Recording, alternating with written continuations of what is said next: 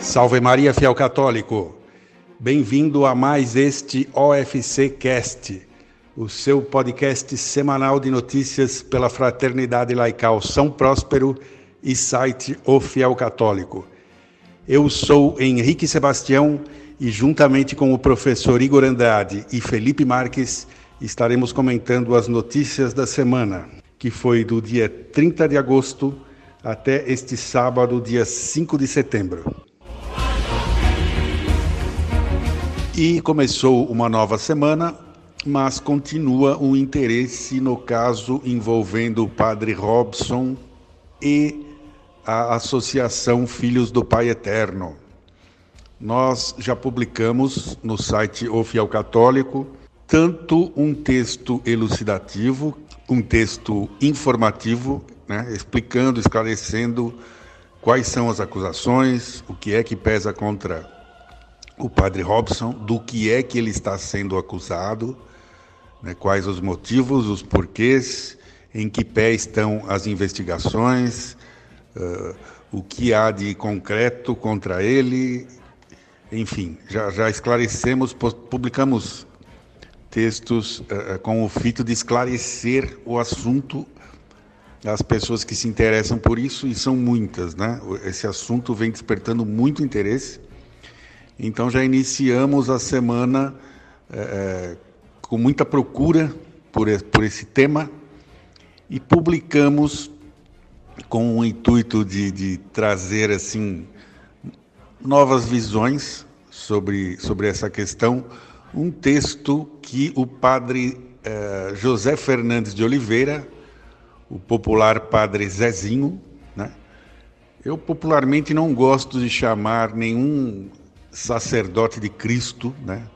um sacerdote do Altíssimo de Huguinho, Zezinho ou Luizinho, Manezinho. Eu não gosto disso, mas é um termo carinhoso que as pessoas usam. Esse padre gosta né, de ser chamado assim, ele assumiu esse apelido e, e tudo bem, eu respeito esse, esse padre, tanto que já postei alguns textos dele. E mais uma vez agora, então, é, ele, esse, esse padre ele publicou em, sua, em suas redes sociais um texto bastante coerente, bastante assim equilibrado. No, nesse texto ele, ele vai abordar esse tema indiretamente, na verdade, mas ele traz um outro olhar sobre a questão toda diante de uma verdadeira horda de, de, de, de católicos furiosos que já pré-julgaram e condenaram o padre Robson e a sua associação né, de antemão. A justiça ainda não, não chegou a um, a um veredito, mas tem um, um, populacho aí que já bateu o martelo, já, já condenou o inferno. Né? Então, o padre traz uma reflexão sobre isso e ele faz uma comparação que, no meu entendimento, é feliz da parte dele. Ele diz que algumas dessas pessoas são as mesmas que defendem seus políticos de estimação, inclusive políticos já julgados e condenados pela justiça, né?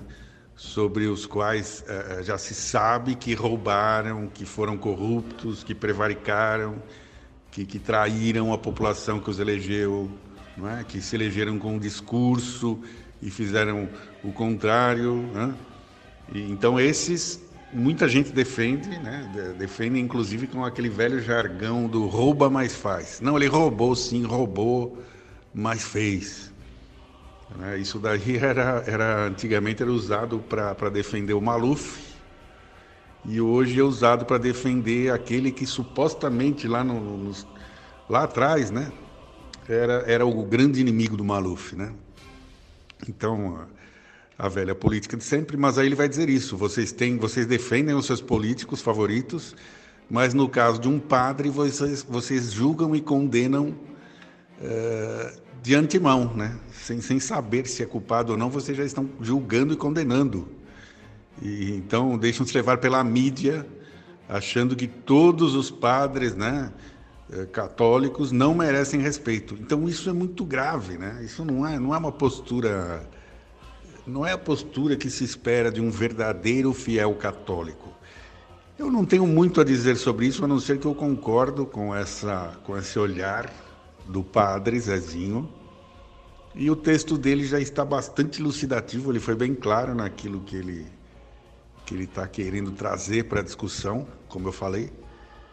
Então, uh, o texto está lá, foi publicado logo na segunda-feira dessa semana, no dia 31, uh, 31 de agosto, né? E Bom, era isso. Você tem mais alguma coisa a acrescentar sobre isso, Igor? Bom, é, salve Maria a todos. É, aqui é o professor Igor Andrade. E quanto a essa notícia aí do Padre Robson, eu creio que ela ainda dará muito pano para manga, né, por inúmeros motivos, é, dentre os quais né, a demora nas investigações. Então, é, se falará disso enquanto durarem as investigações e, quem sabe, até um pouco mais de tempo. É, porque, principalmente no Brasil, as pessoas têm a tendência doentia e desgraçada de é, virar e, e falar é, contra a igreja, independentemente dos motivos, independentemente da veracidade ou é, é, mentira das, é, da, dos fatos. Né? E o padre Zezinho ele observou isso muito bem. Né? Ele fala: ó, as pessoas estão, é, de, enquanto defendem políticos condenados, né, condenam padres é, que, cuja condenação não veio. Né? Então. É, isso, isso é muito curioso porque no direito brasileiro há o princípio de presunção da inocência. Né? É, o, todo réu é, é, considerado inocente até que se prove o contrário. Né? É uma coisa que eu, eu acho um pouquinho estranha, um pouquinho problemática, dependendo do contexto, mas é, é um fato, é um princípio do direito brasileiro que é válido para todos, menos para os católicos né? menos de maneira geral para os cristãos. Né? Então, se um cristão comete, é, ou melhor, é acusado de algum crime, ele automaticamente é tido como culpado daquele crime, mesmo que não se tenha provas é, é, é, disso. E um exemplo desse, desse fato miserável é o, a acusação né, recente, eu não lembro agora quando que foi que houve, mas é um, um escândalo envolvendo os arautos do Evangelho é, apareceu no Fantástico e tudo mais. A Globo, como sempre, né, mentiu pra caramba, né? Não mostrou fatos, não mostrou absolutamente nada.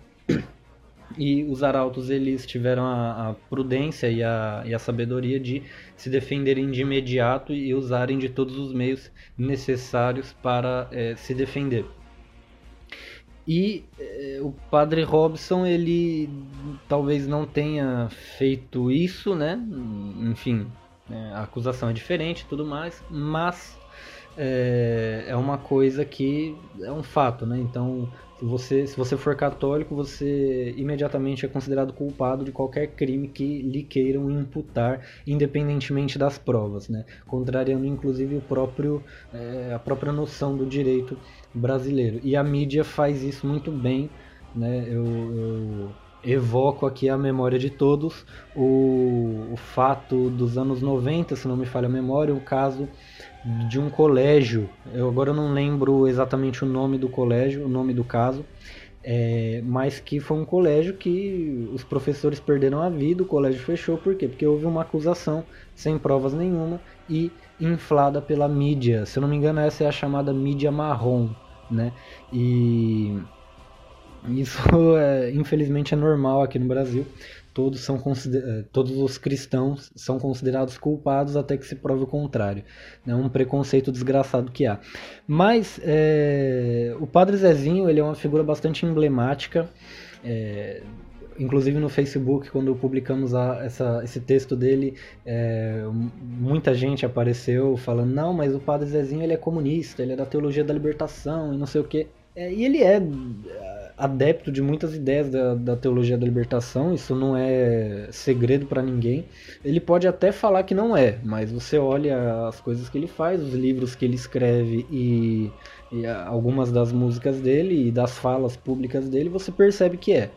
Né? Então não tem nem o que, o que esconder.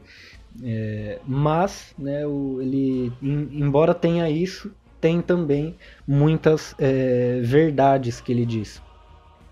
Dentre as quais este texto e uma música, uma canção dele cujo nome eu não me lembro, deve ser algo como Eu vim de lá do interior. Né? Um dos versos é, é, é assim, é essa frase, Eu vim de lá do interior. Nessa música, ele diz, né, num determinado verso, que a televisão, o rádio e o jornal convencem mais cabeças do que o padre no altar. Né?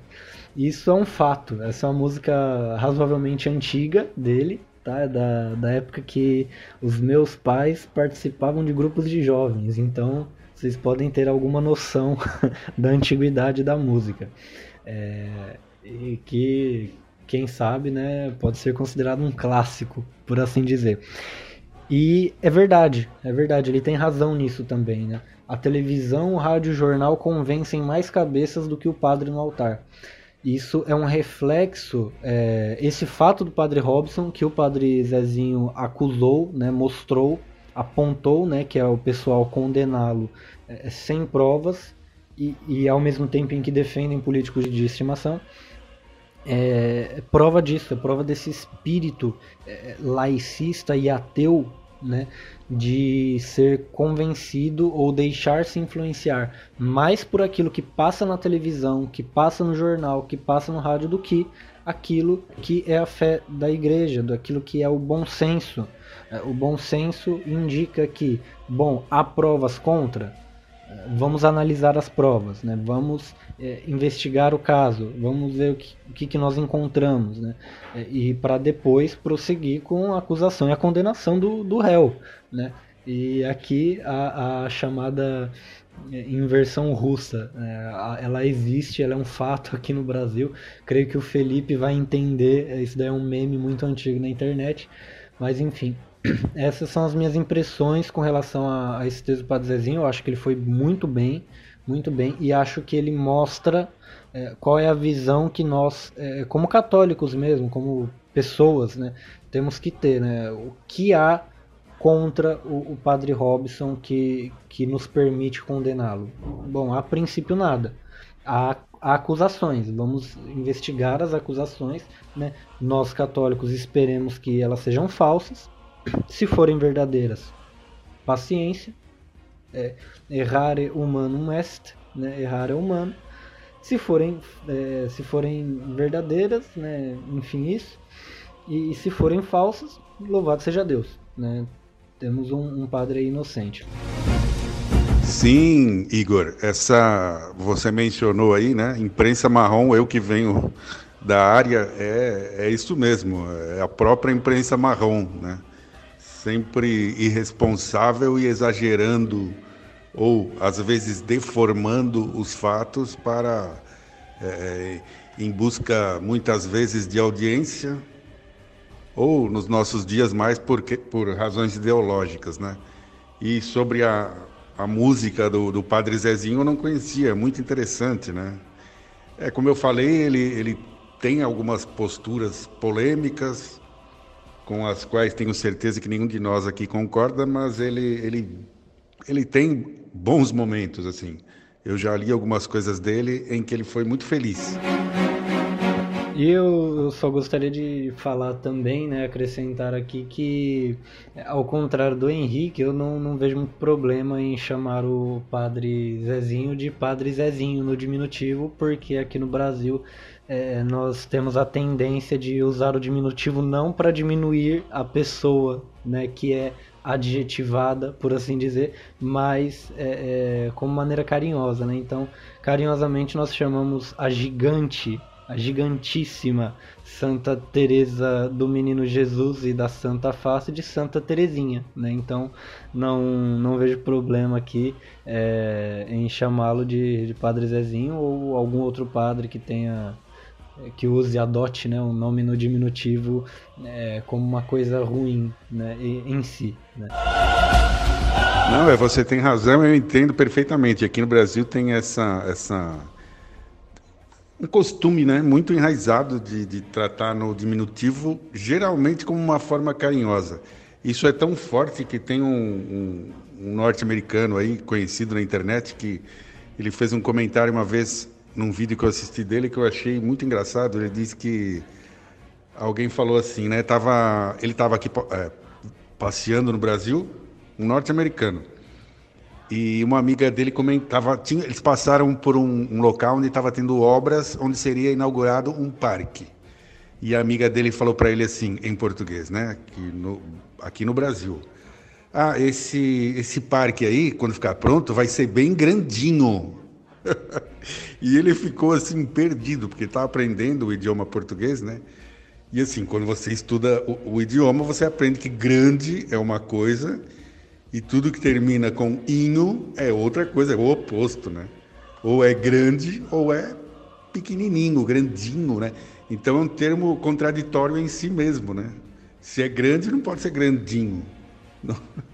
Falando assim no português culto, mas a gente tem esse costume. É que eu tenho, eu, eu particularmente não, me agrada, sabe? Eu penso que um padre assim, uma pessoa que deve se dar ao respeito. Eu particularmente não gosto desses apelidinhos. Eu mesmo nunca gostei de apelido, nem para mim nem para os outros, né? Mas é isso mesmo, é uma demonstração de carinho, tá tudo certo. Vamos embora. E você, Felipe, gostaria de comentar alguma coisa sobre esse assunto específico? Olá, meus irmãos, Henrique, Igor, todos os nossos ouvintes, salve Maria Imaculada. É com grande alegria que eu venho aqui conversar com vocês. É sempre maravilhoso né, estarmos juntos e fazer esse bate-papo. Muito obrigado é, por mais essa oportunidade. Bom, uh, sobre o assunto do Padre Zezinho, Igor, creio que você acertou o nome da música, viu? creio que seja esse mesmo, lá do interior, de lá do interior, alguma coisa assim mesmo.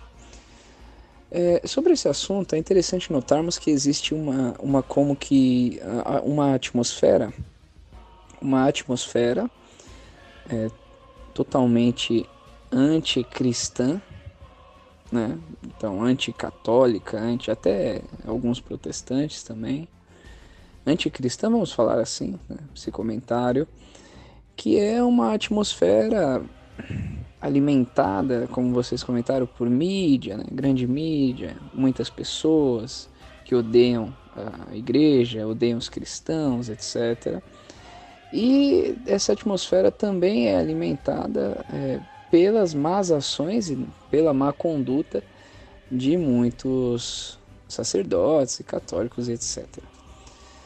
É, então a grande questão é que nós vivemos em tempos onde o cristianismo ele é colocado, né, até diria até sistematicamente e intencionalmente por pessoas com planos claros e objetivos de destruição daquilo que é a Santa Igreja, do que é uma sociedade realmente cristã.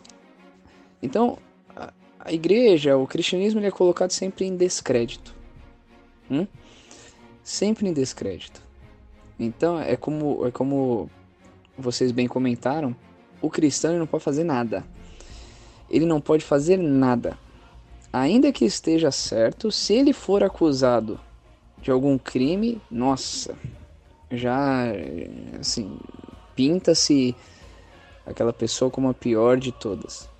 É como nós comentamos, né? Eu até falei no nosso outro podcast. É, Há pecadores no meio do clero, há pecadores entre os leigos. É, todos nós é, pecamos. É, alguns cometem erros mais graves e escandalosos, outros cometem erros menos graves e, escandalosos, e menos escandalosos. Mas enfim, a grande questão é, é buscar a, a, justiça de fato, né? sermos justos. Né? É, creio que essa seja a atitude de um verdadeiro fiel católico, né? É buscar ser justo. Né? Então, é, aguardemos aí que as coisas se esclareçam, né? E que se o padre realmente errou, vai ter que pagar pelo que fez, e se ele não errou, que tentem restituir-lhe a boa fama, não só a boa fama dele, mas também da instituição, da associação lá e da Santa Igreja, né?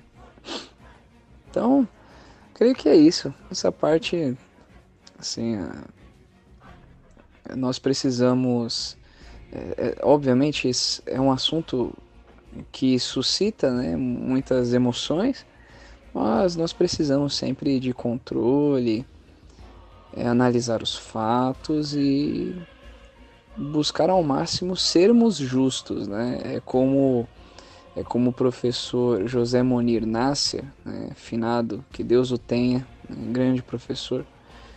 É como ele dizia: você ser cristão não te obriga a.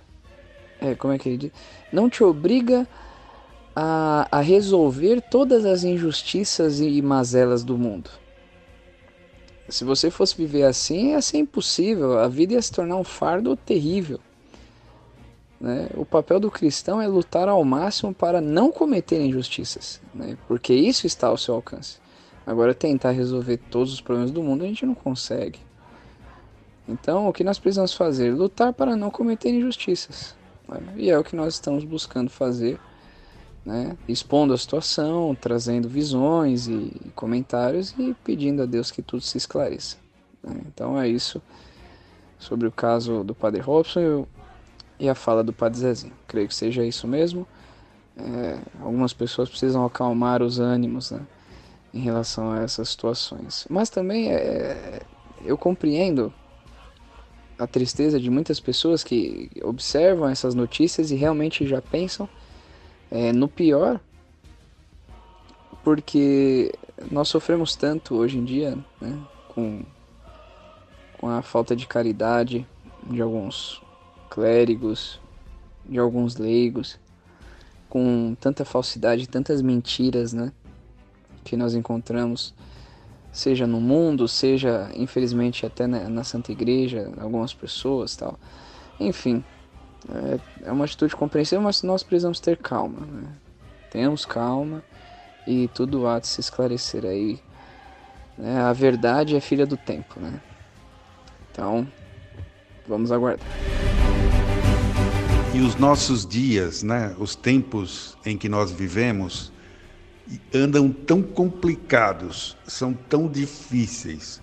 O vale de lágrimas é tão espinhoso que a próxima notícia que vamos comentar aqui é uma coisa assim surreal, né? Parece mentira que a gente está realmente vivendo isso, que isso está acontecendo. É, eu até produzi o artigo lá em questão e eu inicio dizendo assim, né? Quero garantir ao leitor que nós detestamos veicular notícias deste tipo. Rezamos diariamente para que tenhamos boas novidades para anunciar, mas a triste realidade é essa daqui. Padres, bispos alemães, só para não variar, né? só para não variar, lá vem os alemães. Ainda bem que tem o Bento XVI aí para dar uma segurada, como se diz, para não queimar tanto filme, né? Dos alemães, porque, como eu falei, Santo Henrique II roga pelo teu povo, porque a coisa está complicada. Quando vem notícia da Alemanha, a gente já fica com os dois pés atrás. Né? Então vem lá um documento da Alemanha é, é, intitulado Caminho Sinodal dos Bispos Alemães, que será votado agora no mês que vem. E ele propõe uma co coisas assim que parecem. Você vai ler o texto, é difícil acreditar parece que é, que é mentira, né? Eu, honestamente, não creio que vá ser aprovado nada daquilo que está sendo proposto ali, mas, como eu esclareço no, no meu texto, lá no, no site O Fiel Católico, só o fato de estarem propondo isso já é, já é assim, triste, né? já é profundamente lamentável, já é muito preocupante, já é, já é uma desgraça que isso esteja sendo proposto. É coisa assim que, meu Deus, como eu falei, difícil de crer. Eles, eles uh, numa sessão desse documento, né, um documento de quatro páginas, e numa das suas sessões ele vai dizer o seguinte: a abertura. Bom, o documento, para deixar claro antes de tudo, né, eles estão propondo redefinir, entre outras coisas, redefinir o significado da palavra fertilidade, com o objetivo de incluir naquilo que a igreja entende por fertilidade, né, incluir casais, entre aspas, aspas bem grandes, de pessoas do mesmo sexo.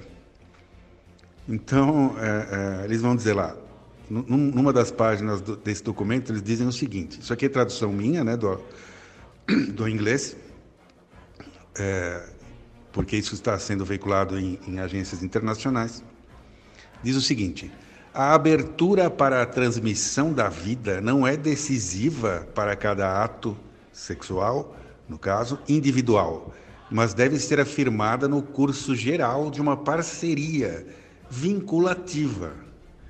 Nada poderia ser mais contrário a perdão. Eu tô, aqui eu estou lendo o que eu escrevi depois, né? Nada poderia ser mais contrário a tudo que a igreja ensinou desde o seu nascimento até hoje. Então, é, mas, mas são coisas muito absurdas. Eu estou procurando outro trecho aqui para ler.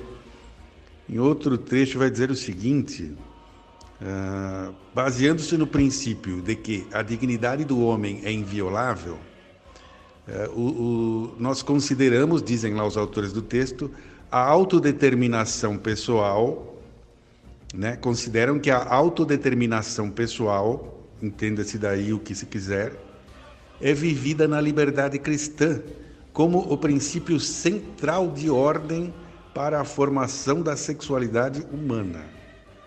Quer dizer, o que deve reger a sexualidade humana é a autodeterminação pessoal. Se eu me sinto bem, se me dá prazer, se eu acho que me faz feliz, está liberado. Né? Isso significa que as pessoas podem dizer não a atos sexuais indesejados, segue o documento, e sim a um relacionamento com um parceiro escolhido por si mesmo. Uh, o documento vai mais longe ainda do que isso, é, negando o ensino de que um homem pode escolher apenas uma mulher e vice-versa. Né? Isso é, assim, base da base da base para o matrimônio, para a formação da sexualidade. Mas diz lá, vemos o casamento, diz o documento, vemos o casamento como a forma preferida por Deus, no caso, mas não a única maneira de viver o amor e a sexualidade em um relacionamento. Exclamação eu acrescentei depois disso, porque como assim, né? Quer dizer que agora, então, a, a libertinagem né? aprovada pela igreja é, é, o que eles querem. Uh, depois vem mais ali, vou ler mais um trechinho. Honramos as diferentes orientações sexuais quando a pessoa fala orientação sexual, olha, já complica, porque quem usa essa expressão, orientação sexual, já está, ele sim, orientado para determinadas ideologias que não têm nada a ver com cristianismo, Igreja Católica. Então vem lá, honramos as diferentes orientações sexuais e, pasmem, e identidades de gênero das pessoas, bem como suas relações de casal, fiéis e exclusivas de longo prazo. Acrescenta lá o documento elaborado por bispos e para bispos supostamente católicos. Eu não sei o que, o que comentar sobre isso, porque é a mesma coisa, assim, me explica aí, comenta aí por que que o fogo queima e o gelo gela. Está né? tão claro, está tão na cara que isso é, é heresia. Isso aqui depõe, isso aqui contraria tudo aquilo que nosso Senhor Jesus Cristo ensinou, ordenou, né? desde, que, desde que Deus, Santíssima Trindade, desde os tempos de Adão e Eva, né? nos deu. Isso é tão contrário a tudo que nós temos por fé cristã e católica, que eu acho que não precisa dizer muita coisa, né, Igor? O que você pensa sobre isso? Você concorda com isso? Bom, eu gostaria de começar o meu comentário é, expressando que eu me sinto ofendido com a, a pergunta do Henrique de perguntar se eu concordo com isso. Assim, eu sei que foi uma pergunta retórica, né? Mas, enfim, novamente a Alemanha, né? É, uma vez conversando com alguns amigos, eu vi, é, um, um, dos amigos comentou que é, todas as desgraças do mundo é, surgem na Alemanha, são trabalhadas na Inglaterra e são postas em, são, são testadas na França. Né? Tudo que vier desses três países é, é, receba com um pezinho atrás e, e, com cinco pedras na mão, né? se couber, porque não presta, certo? Então, novamente, vir, vir é, notícias ruins da Alemanha é, não me impressiona. Me impressionaria se viesse uma notícia boa, vou ser bem sincero. É, desde que Lutero teve a brilhante ideia de, de é, fazer uma nova igreja, né? É, aquilo lá foi desgraça sobre desgraça, entende? Então me impressiona quando vem algo de bom de lá, né? De maneira geral só vem coisa ruim, só vem choro e ranger de dentes.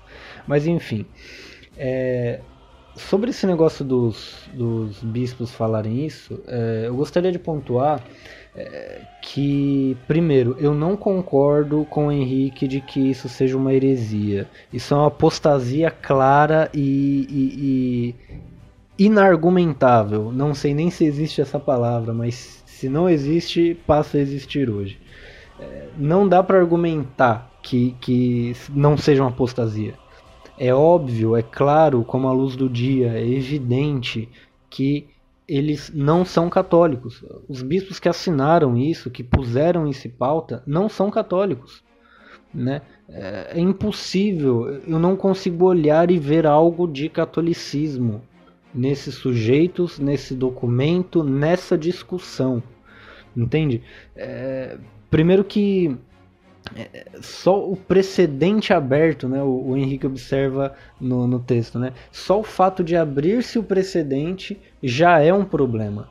Cícero, o, o, filósofo romano, né, Marco Túlio Cícero, nas suas, é, nos seus sobre os deveres, na sua obra sobre os deveres, ele tem uma frase muito impactante, né, muito verdadeira, é, em que ele diz mais ou menos o seguinte: há coisas que são de tal maneira evidentes que não merecem ser discutidas.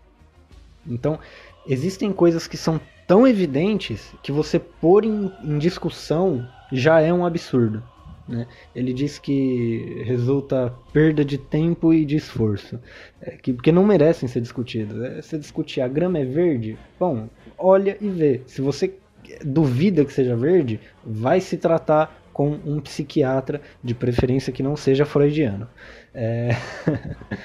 Mas enfim, é, é isso. É uma coisa tão evidente. Ai, não, porque vocês dizem que o, o, o, sexo ele deve acontecer dentro do casamento e para a procriação. Ora, olhe os animais. Né? Veja, olha, olha os órgãos reprodutores e perceba para que, que eles servem. Caramba não é nem questão de, de discutir a possibilidade ou, ou a, a, bondade, a beleza do ato sexual. Não, não, não é isso. Não, né? não estamos discutindo a beleza, a importância, a, a, o fato de que há prazer da, da, e tudo mais. Não, é, olha e veja para que fim servem estes órgãos. Ponto, não tem discussão. Mas vamos conceder, vamos dizer, não, não. É, é, o ser humano é livre para escolher. Cada um, né? Deus nos deu livre-arbítrio para que cada um haja conforme sua consciência. Vamos conceder isso. Está errado, mas vamos conceder. Né? Em se tratando de bispos católicos, eles devem, por obrigação, por definição, aceitar tudo aquilo que a igreja ensina. E ponto. Não tem conversa. Né? Eu, por exemplo, não acredito na reencarnação. Logo, eu não posso ser espírita. Não é porque os espíritas são preconceituosos e não vão me aceitar no seu grupo. Não, é porque eu não acredito naquilo que eles acreditam. Bom, se eu não acredito naquilo que uma determinada religião, e aqui religião estou usando o lato senso antes que venham dizer que não, religião segundo São Tomás de Aquino é isso. Não, não, não, religião lato senso, tá? Como as pessoas normais usam a palavra. É, é, se eu não concordo com o preceito de uma religião, eu não posso dizer que eu sou daquela religião, entende? Eu não acho que é, Muhammad seja o profeta de Deus. Eu não posso ser muçulmano, entendeu? É, é, é a consequência lógica, entende? Então, é, é, se os sujeitos não concordam com a cosmovisão católica, com a metafísica cristã, com o modo da igreja olhar a realidade, logo eles não são católicos e ponto final. Não tem discussão. Tá? Mas eles vêm com aquela linguagem polida, essa, ai, porque nós somos elevadíssimos, nós somos iluminados pela é, ideologia. Nós somos iluminados e, portanto, nós, e nós somos bispos, né? então, portanto, nós podemos dizer que é, isso pode ser feito dessa forma. Nós vamos reinterpretar o espírito da igreja. Ah, pelo amor de Deus, vai para o inferno. Como assim? Reinterpretar? Não, não, sem condições, sem condições. Mas por que que eles é, fazem esse tipo de coisa? Isso é conhecido como corrupção dos termos, né? Então eles corrompem os termos, mudam o significado dos termos para não precisar mudar a letra da lei, eles mudam o significado. E aí eles derrubam o edifício. Entende? Então, eles não precisam mudar as palavras da doutrina, basta mudar-se a interpretação. E aí eles aplicam o que eles quiserem. Muda-se a, a interpretação de o que é fertilidade, aplica-se a libertinagem, ponto final, né? Não tem, não tem muita conversa é, com os fins da coisa, certo? E eu queria comentar um fato de quando eu estava na faculdade, havia uma freira que estudava comigo, né? A, não, não, vou falar o nome dela, é, é uma freira da Toca de Assis, que ela estudava comigo, ela estudou um semestre filosofia e no semestre seguinte ela foi estudar teologia e um belo dia nós fomos almoçar e eu é, perguntei para ela, e aí, irmã, como que tá a faculdade e tal? Ela é uma, uma freira católica de verdade, muito devota, muito fiel. Ela fechou o rosto, né? Eu vi que o rosto dela se entristeceu e ela falou: Olha, Igor, tá difícil, porque eu estudo com muito seminarista. Eu falei: Caramba, os seminaristas são tão ruins dessa forma? Ela falou: São piores do que você pode imaginar porque ela disse que teve que discutir né, com um seminarista sobre a, a virgindade perpétua de Maria. E o seminarista virou para ela e falou que é impossível viver-se a castidade por, por toda a vida. Né? E a resposta que a irmã deu foi, na minha opinião, fantástica. Ela falou: Bom, se você está ensinando isso e se propõe a ser padre, você não será um bom padre. Se você fala que a castidade é impossível, quer dizer que você não vai fazer, não vai viver o celibato. E se você não vai viver o celibato, eu recomendo que você não vire padre. Né? E eh, se os caras estão discutindo esse tipo de coisa, né, não fazendo juízo temerário, mas julgando segundo aquilo que nós estamos vendo, né, é, há que se perguntar né, sobre a, a posição, né, a postura deles com relação à vivência deles. O padre Paulo Ricardo ele diz em um curso que eu não lembro qual, é, ele disse: se você não, não vive aquilo que você prega, você acaba pregando aquilo que você vive, né? Então é uma tristeza, é uma tristeza quando um, um, bispo, um clérigo de maneira geral, tem uma vida imoral, já é uma tristeza enorme. Agora, quando ele começa a ensinar a imoralidade, é, é algo inominável, né? é algo que é, é, triste pensar nessa possibilidade, mas infelizmente os nossos, nós falamos aquilo que nós vemos. Né? Não gostamos de falar esse tipo de coisa, mas é, infelizmente a dura e triste realidade na qual vivemos. Deus queira que isso não seja provado, mas só o fato de estar sendo discutido já é uma, uma derrota, por assim dizer. Porém, né, as portas do inferno não prevalecerão. A igreja permanecerá viva, ainda que sejamos reduzidos novamente a 12. Ah, essa frase que você comentou do Padre Paulo Ricardo é muito boa, hein, Igor? Muito boa. É... Se você não vive conforme aquilo que crê, vai acabar crendo conforme aquilo que vive. Né? Excelente. Bom, eu, eu gostaria de trazer essa, essa conversa, né? Poxa, de novo, a, os alemães, caraca, hein, meu? Sempre os caras, é, é difícil, hein, caramba. Mas assim, é, brincadeiras à parte. É, eu gostaria de trazer essa conversa para um, é, um outro olhar. Né? É, notemos o seguinte: eu li recentemente aquele livro do George Orwell, né, que é o 1984. Né? É um ótimo livro, eu gostei bastante. E, enfim, ele mostra lá uma distopia, né? Como seria a vida naquela situação do livro. Não vou ficar dando spoiler aqui porque eu, nem todo mundo gosta, então leiam o livro, tá? É um livro antigo, um, um clássico, leiam-no, por favor. Mas enfim, lá no livro existe uma coisinha chamada Ministério da Verdade. E qual que é o papel do Ministério da Verdade? O papel do Ministério da Verdade é mentir. assim como o outro ministério que eles têm lá, o Ministério do Amor, que eles chamam, tem um papel de o quê? Torturar, matar, prender e punir quem é contra o regime ditatorial, né, da distopia lá do livro. Então, o que acontece é o seguinte: voltando ao Ministério da Verdade. O papel do Ministério da Verdade é mentir. Mentir sob a aparência de que está fazendo algo bom e verdadeiro. Então, eles tentam fazer o que? A todo custo reescrever a história, para que a história assuma aquela. É, como é que a gente fala? Assuma a ótica. As pessoas vejam a história pela ótica que eles querem. Eles fazem de tudo para que a história seja transformada em algo favorável aos seus projetos. Então eles não contam a história pelo que ela é, mas pelo que eles querem que ela sejam ou que eles acham que deveria ser. E é o que a gente vê hoje acontecendo em vários meios. E essa, essa questão dos bispos aí alemães é mais um exemplo disso. Né? as pessoas que não aceitam, que não têm coragem de encarar a realidade né, de acordo com aquilo que ela é de fato, o que elas fazem? Elas tentam reescrever a história, elas tentam mudar a história.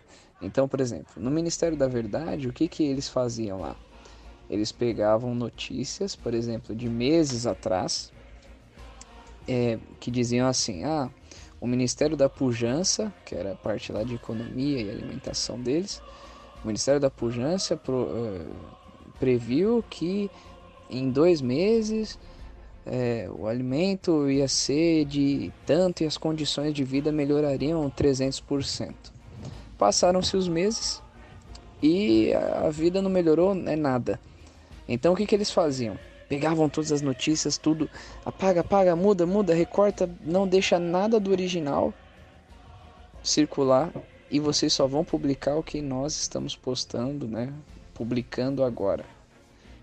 Ou seja, no fim eles tentavam apagar a história, mudar a história. Né? Então, ah, nós falamos três meses atrás, ué, mas o jornal que nós temos aqui de três meses atrás dizia que ia acontecer né? dizer que aconteceria exatamente o que aconteceu, o que está acontecendo, olha só.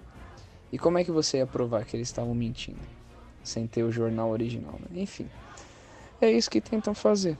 Né? Não só os bispos, mas como agora essas pessoas com essa, essa porcaria de fake news aí que querem censurar é, opiniões contrárias, dizendo que estão fazendo isso pelo bem, pela verdade, pela liberdade, né? Interessante. Querem censurar opiniões divergentes, mais precisamente o conservadorismo e tal. É, em nome de quê? Ah, da liberdade. Né? Uhum, tá bom, liberdade, enfim. É, e é isso aí que a gente vê. Né? Então, o que, que os bispos estão fazendo? Querendo reescrever o significado. Vamos reinterpretar. Não, não, não é. Na verdade, não é que era aquilo que foi entendido e ensinado há dois mil anos, é que na verdade eles não tinham as luzes necessárias para entender e agora nós, nós sim somos iluminados e sabemos o fluxo da história de acordo com o que a gente está vendo acontecer no mundo. A gente tem que se adaptar, tem que mudar e tem que. Então o que, que eles fazem? Reinterpretam. Reinterpretam alguma coisa para tentar legitimar a sua má conduta. Né? Então é isso que nós vemos, pessoal. E aí? E aí nós temos um problema que é o seguinte: a pessoa hoje, para ela ser católica, um leigo, ela tem uma dificuldade que é a dificuldade da confiança. Né? Ela não consegue mais confiar tanto assim na, nas pessoas é, que estão na igreja, o clero, etc. É muito difícil. Então o que, que ela precisa fazer? Ela precisa lutar, lutar, lutar muito para encontrar bons sacerdotes, bons bispos, ela tem que lutar muito, tem que procurar, tem que caçar. E se Deus der a graça, uma hora ela encontra, mas demora, é difícil. Eu digo isso por mim mesmo, é difícil. E além disso, ela tem que estudar muito. Então ela tem que ser um pouco filósofa. Né? O leigo hoje em dia tem que ser um pouco filósofo, um pouco teólogo, um pouco historiador, um pouco exegeta. Ele tem que ser de tudo. Ele tem que ser de tudo. Por quê? Por quê? Porque não dá para confiar 100% em todo mundo que fala em nome da igreja, em nome de Deus. Infelizmente é isso. Então o cara ele tem que buscar aquilo que a igreja sempre ensinou e falar, bom, o que a igreja sempre ensinou é isso. Beleza, está aqui, tem os documentos, a vida dos santos, as falas dos santos, está tudo aqui, bonitinho. Ah, fui lá, vi a pregação de não sei quem, o padre, o bispo, um leigo que foi lá. O cara mentiu, a igreja não ensina isso. E aí? como é que fica. Enfim, é, eu creio que seja isso, pessoal. Né? Que Deus tenha misericórdia de todos nós, porque é como disseram, só de haver essas discussões aí já é um absurdo, né? coisas que não deveriam ser nem trazidas à, à pauta da igreja e coisas do tipo. É, é bizarro. Bem, Felipe, quando eu perguntei se quando eu perguntei se você concordava com, com os bispos alemães, né, com as propostas dos bispos alemães, não foi pergunta retórica, não, foi uma provocação mesmo. porque eu quis provocar, porque é só, só rindo, né? Chorar não adianta, é uma tragédia completa. Mas vamos agora à próxima, à próxima notícia, para que nós possamos comentar aqui. E também uma outra uma outra questão assim de, de passagem, eu gostaria só de, de fazer um esclarecimento aqui a, aos ouvintes, né? Só para efeito de, de, completar aqui a informação. O Igor também disse que ele, no entendimento dele, já não é heresia mais o que, o que, que acontece ali. Já, já, já é apostasia mesmo, né? E eu tenho que concordar com isso, porque a partir do momento que, que Heresia é a negação, né? uma negação assim é, pertinaz, ou, ou, uma negação que se faz com, com pertinácia mesmo, é, de, de, alguma verdade que, que nós sejamos obrigados a crer com fé católica, né? E então quando você nega com pertinácia, nega continuamente alguma verdade da fé, é, de, pessoas batizadas, claro, a isso se chama heresia, né? Eh, também até a dúvida pertinaz, mesmo, mesmo que com todos os esclarecimentos, mesmo que nos aconselhemos com o padre, mesmo que uh, vamos verificar lá no catecismo e, e, a dúvida está esclarecida lá, mas mesmo assim a gente mantém a dúvida, a gente não se conforma com aquilo, isso também pode se configurar em heresia. Agora, apostasia aí já é um repúdio, né? É quando, é quando se renega totalmente a fé católica, a fé cristã. Então, é, é, é quando eh, se recusa aquilo que a igreja, quando se recusa a igreja, né? É um repúdio total da fé. Isso é apostasia. É, quando se repudia até a própria comunhão com a igreja e com os, com os membros da igreja. Então ali realmente já já passou de, de simples heresia e chegou à apostasia. Concordo totalmente com isso. Mas vamos então à próxima notícia para a nossa análise aqui. Eu vou falar da questão da carta que as mães dos seminaristas, lá do seminário eh, argentino, o seminário de Santa Maria Mãe de Deus, Santa Maria Madre de Deus, em, em San Rafael, né? É, nós, nós já, já havíamos publicado essa notícia na semana retrasada, me parece. de que será fechado o seminário por conta de, de uma decisão do reitor de continuar administrando a, a Sagrada Comunhão aos seminaristas ali nas missas internas diretamente na língua. Então, por conta disso, o bispo deu uma ordem expressa de que ele seria obrigado a dar a comunhão na mão, ele se recusou, a prática da comunhão na língua continuou e com isso veio ordem do Vaticano para o fechamento do seminário. A notícia está lá no Fiel Católico, é só procurar. E agora, esta semana, chegou a notícia de que as mães dos seminaristas, que estão inconsoláveis, há uma tristeza muito grande com essa decisão. Então, elas, elas redigiram e vão enviar, já enviaram, uma carta diretamente ao Papa, eh, enviada, no caso, à Anunciatura da Santa Sé, né, na Argentina, e de lá, por via diplomática, eh, será entregue ao Papa. Espera-se que, que chegue as, diretamente às mãos do Papa e é uma carta, assim, emocionada, porque elas manifestam ali na, naqueles escritos, escrito até uma carta escrita até de uma maneira assim singela, que lendo aquilo a gente sente que é coisa de mãe mesmo, né? Então ela, ela já inicia, né? Sua Santidade Francisco, Bispo de Roma, Vigário de Jesus Cristo, ousamos incomodá-lo, ousamos incomodá-lo porque é o nosso pastor, né? a quem o próprio Jesus confiou a delicada tarefa de cuidar das suas ovelhas. Somos mães dos seminaristas. É, é, é, importante destacar que a iniciativa desta carta é absolutamente nossa, dizem elas, vem do nosso coração de mães. Então, então é, é uma carta emocionada e emocionante. Eu fiquei tocado quando li. E, e encerra assim, né? É, Confiantes em sua bondade como Pai, dizendo ao Papa, nos despedimos pedindo sua bênção. E eu acho impressionante, é uma coisa que eu, é, eu, particularmente tenho muita dificuldade para compreender como é que é, nestes nossos dias em que nos chegam tantas notícias uh, de, de de, assim, é, é, profanações, nós temos é, seitas, é, é, perdão, seitas não, mas é, temos invocações sincréticas, entidades pagãs sendo invocadas durante a celebração da Santa Missa em diversas igrejas, nos chegam notícia disso, né? Abusos litúrgicos aos montes, casos gravíssimos que vêm ocorrendo em seminários, escândalos sexuais, é, né, abusos de todo tipo, e, e não, não, não, chega, não acontece nenhuma reação contundente da, da parte do Papa. Né? Não estou aqui para criticar o Papa, mas ele não reage de maneira tão contundente, tão vigorosa e rápida como nesse caso.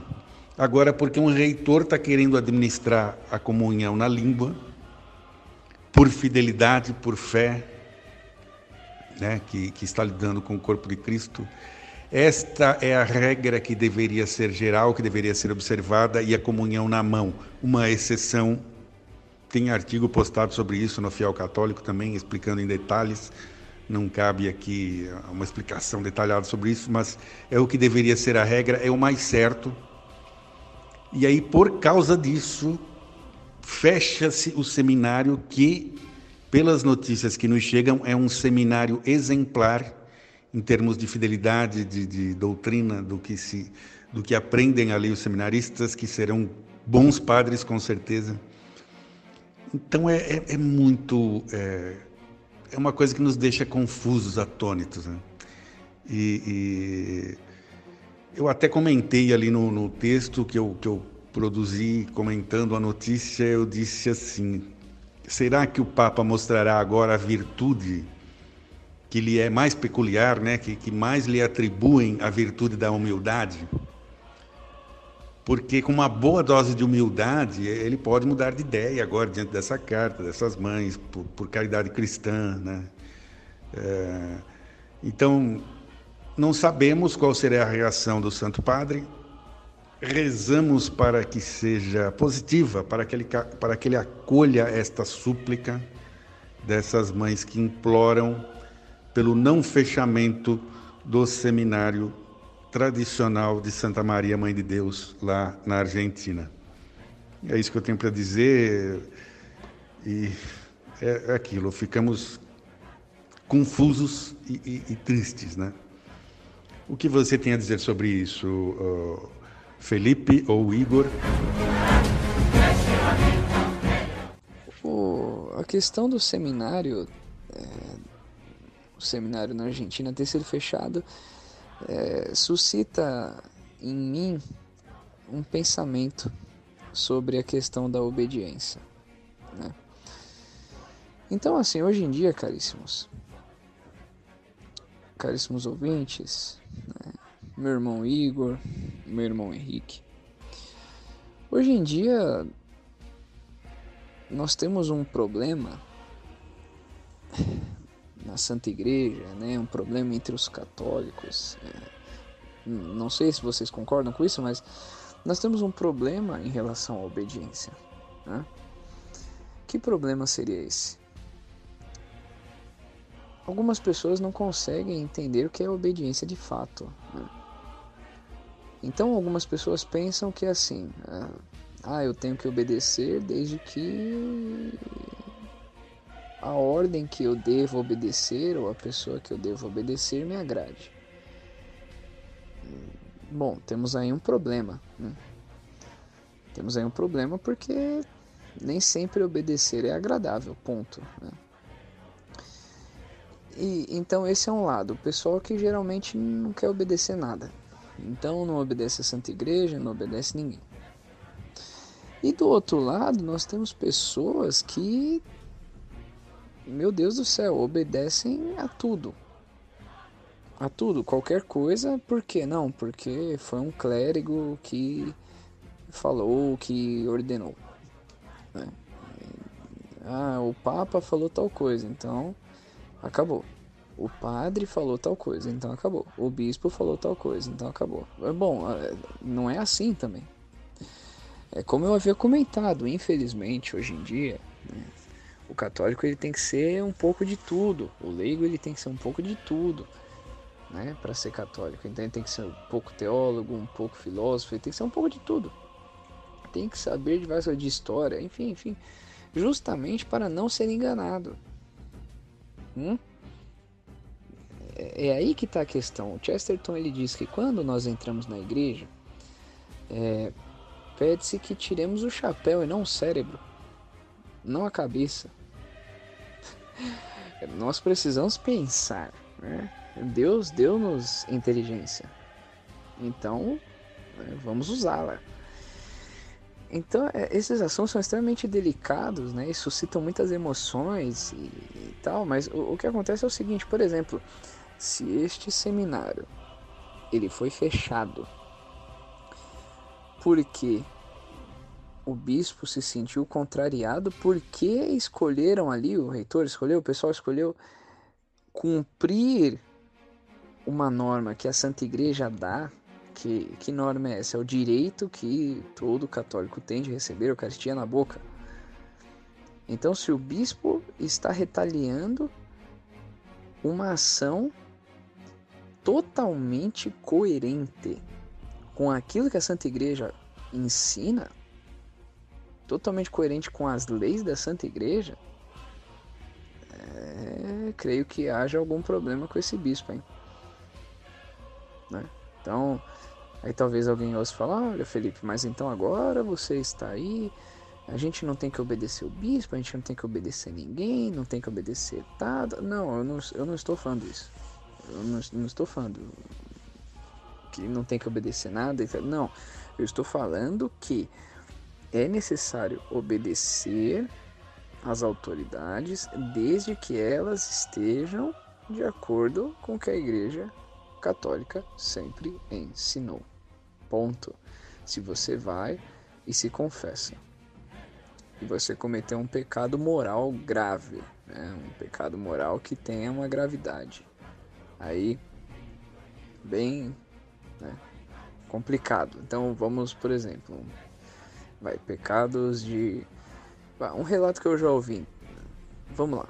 A pessoa vai se confessar com o padre. Padre, pequei, caí ali no pecado da masturbação, vi pornografia, tal, tal, tal, tal. Aí o padre chega para ele e fala: Não, filho, mas isso não é pecado mais. Isso era, era pecado antigamente.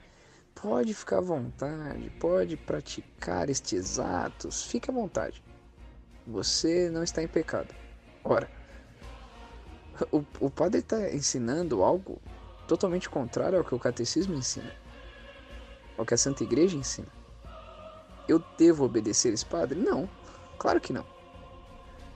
Ah, mas e se for um bispo? Ué, também não, não tem que obedecer, porque ele está ensinando algo errado. Enfim, nós precisamos conhecer aquilo que a Santa Igreja realmente ensina, para que possamos fazer juízos corretos, tanto a nosso respeito né, a respeito das nossas atitudes, quanto a respeito daquilo que vemos lá fora.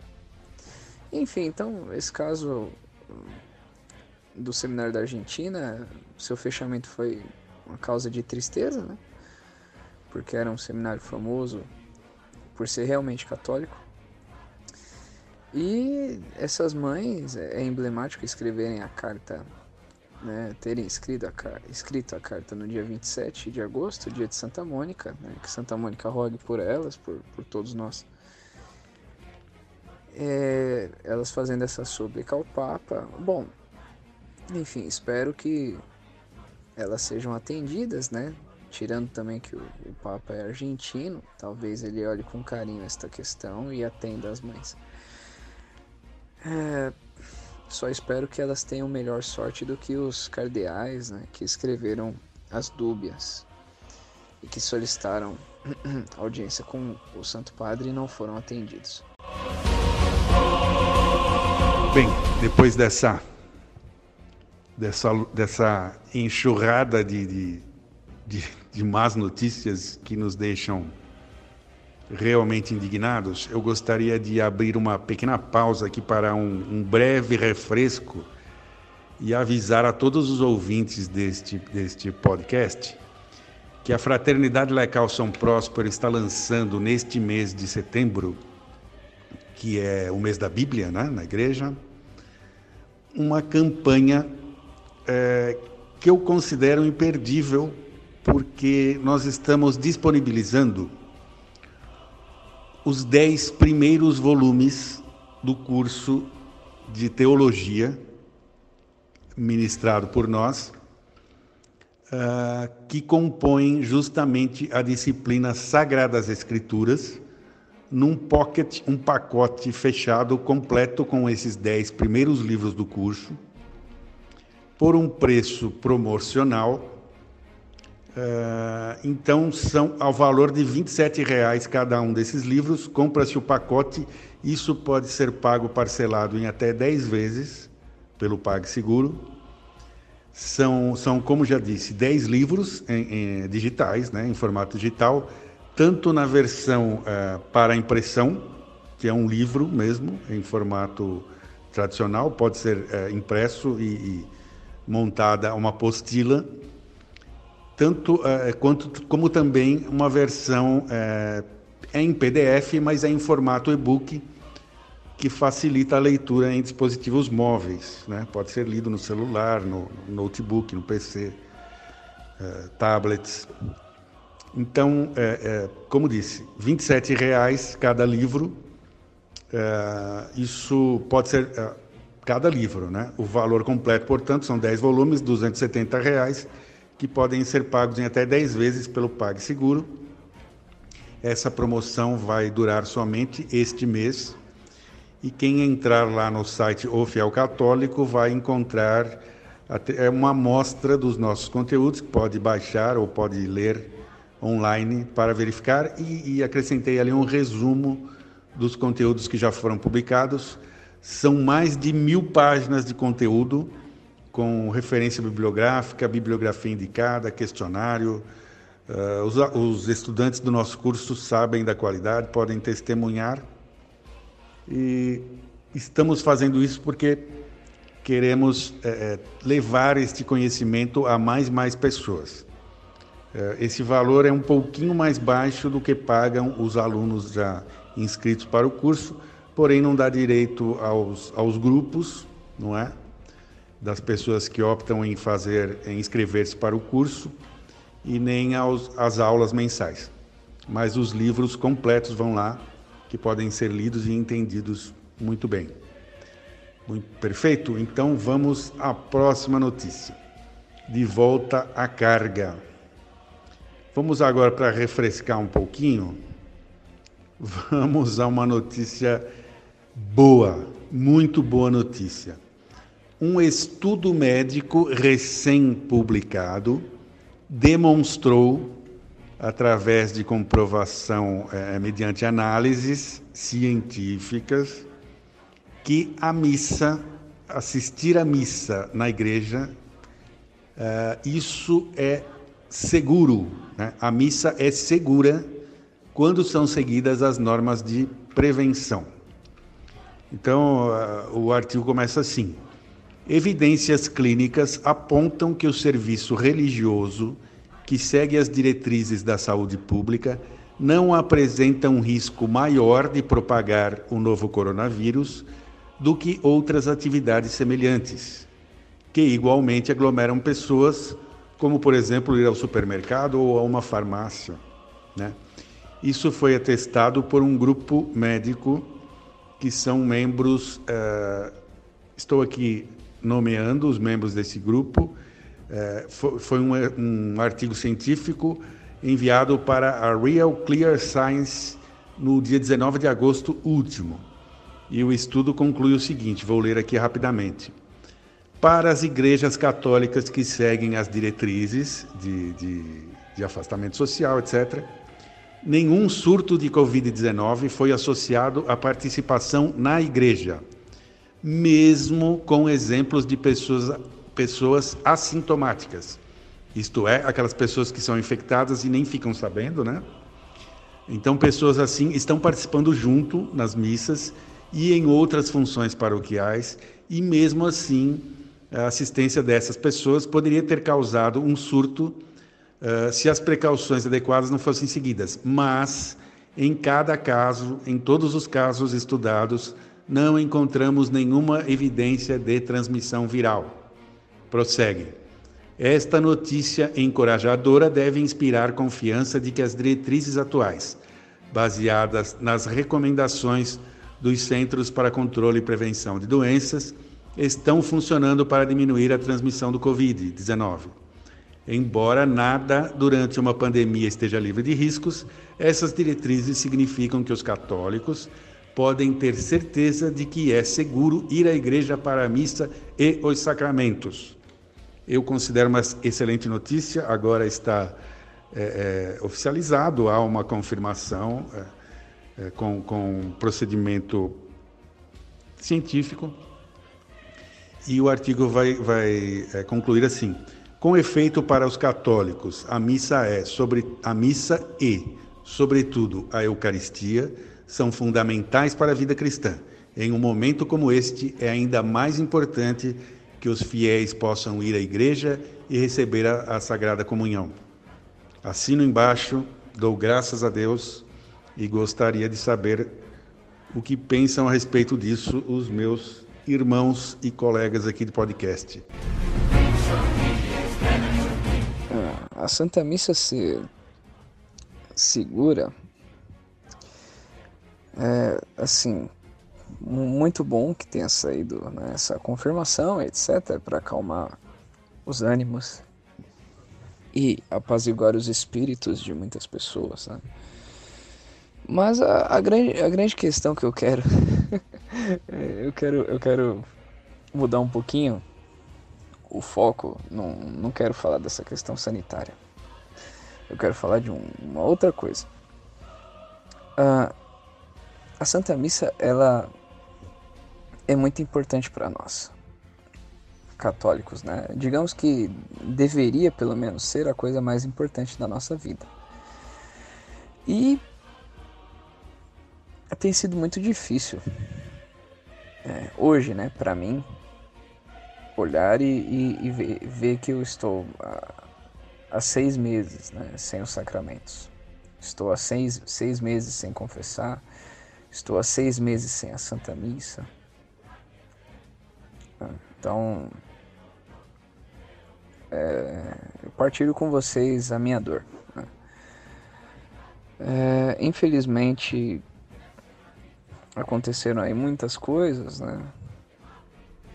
E eu sinto hoje eu sinto saudades, sabem? Eu partilho mais eu partilho mais essa é, não quero comentar muito outras coisas, eu quero mais falar falar de mim, né, diante dessa situação. Eu sinto saudades de Nosso Senhor. Eu sinto muita saudade. Né? Um tempo atrás eu ficava pensando, pô, será que eu sinto mesmo? Mas hoje Deus me deu a graça de olhar e falar, realmente eu sinto, sinto saudade. É, e eu percebo o quanto, assim, quão pouco eu amo Nosso Senhor. Né? Porque, poxa, tanto tempo sem ir na Santa Missa, né? E, meu Deus do céu. É, Alguns lugares você talvez consiga ir, outros não. Alguns padres é, administram sacramentos, outros não. É uma situação muito triste, muito triste. Eu, eu, eu, eu falo essa questão do amor a Cristo porque ficar sem Nosso Senhor, sem os sacramentos, é, é uma coisa assim absurda, né? Para nós que vivemos uma situação, digamos assim, entre aspas, de abundância dos sacramentos. Né? Antes, toda semana eu podia ir receber os sacramentos, etc. E agora não, não posso, né? Estou meio que impedido. E aí o que acontece? Eu estava conversando com uma vizinha minha, uma pessoa maravilhosa, ela tem a saúde frágil e tal. Ela é uma pessoa incrível, muito carinhosa, grande, grande, grande, pessoa muito católica, e, e nós estávamos conversando de outros assuntos. E ela falou para mim, é, assim, ela falou assim, sabe o que eu tenho medo? De como serão as coisas depois. As pessoas com medo de abraçar as outras, de falar com as outras, tal. E aí de repente ela ela começou, ela falou assim, mas sabe o que eu mais sinto falta? E começou a chorar naturalmente muito espontâneo, de modo espontâneo, começou a chorar. Ela falou que sentia muita falta de receber Jesus, né? Porque quando a gente se confessa e a gente comunga, a gente se fortalece. E aquilo me comoveu muito, porque eu fiquei olhando e falei, meu Deus, era para eu também sentir essa, essa dor aguda por ter ficado sem os sacramentos por tanto tempo. Né? Então, assim, foi uma prova linda do amor que ela tem por Cristo que eu vi, né? E foi um momento de reflexão para mim, né? colocar a mão na consciência, né? de não somente ficar falando, ah, poxa, sinto falta, sinto sacramental, mas realmente é, olhar, né? colocar a mão na consciência e falar, meu Deus do céu, quão grave é ficar sem sem o Senhor nos sacramentos. Quão grave, quão grave é, quão triste, quão terrível. E às vezes a gente não tem essa dimensão, a gente não tem noção dessa dessa situação, né? É, caríssimos, é isso. Eu queria é, peço até desculpas, né, pelo momento mais né, de, de conversa assim, é, é que eu queria partilhar com vocês a minha um pouco da minha vida né, também. Eu creio que muitos estejam na mesma situação. Então, é, que Deus nos ajude a, a em breve retomar né, as coisas.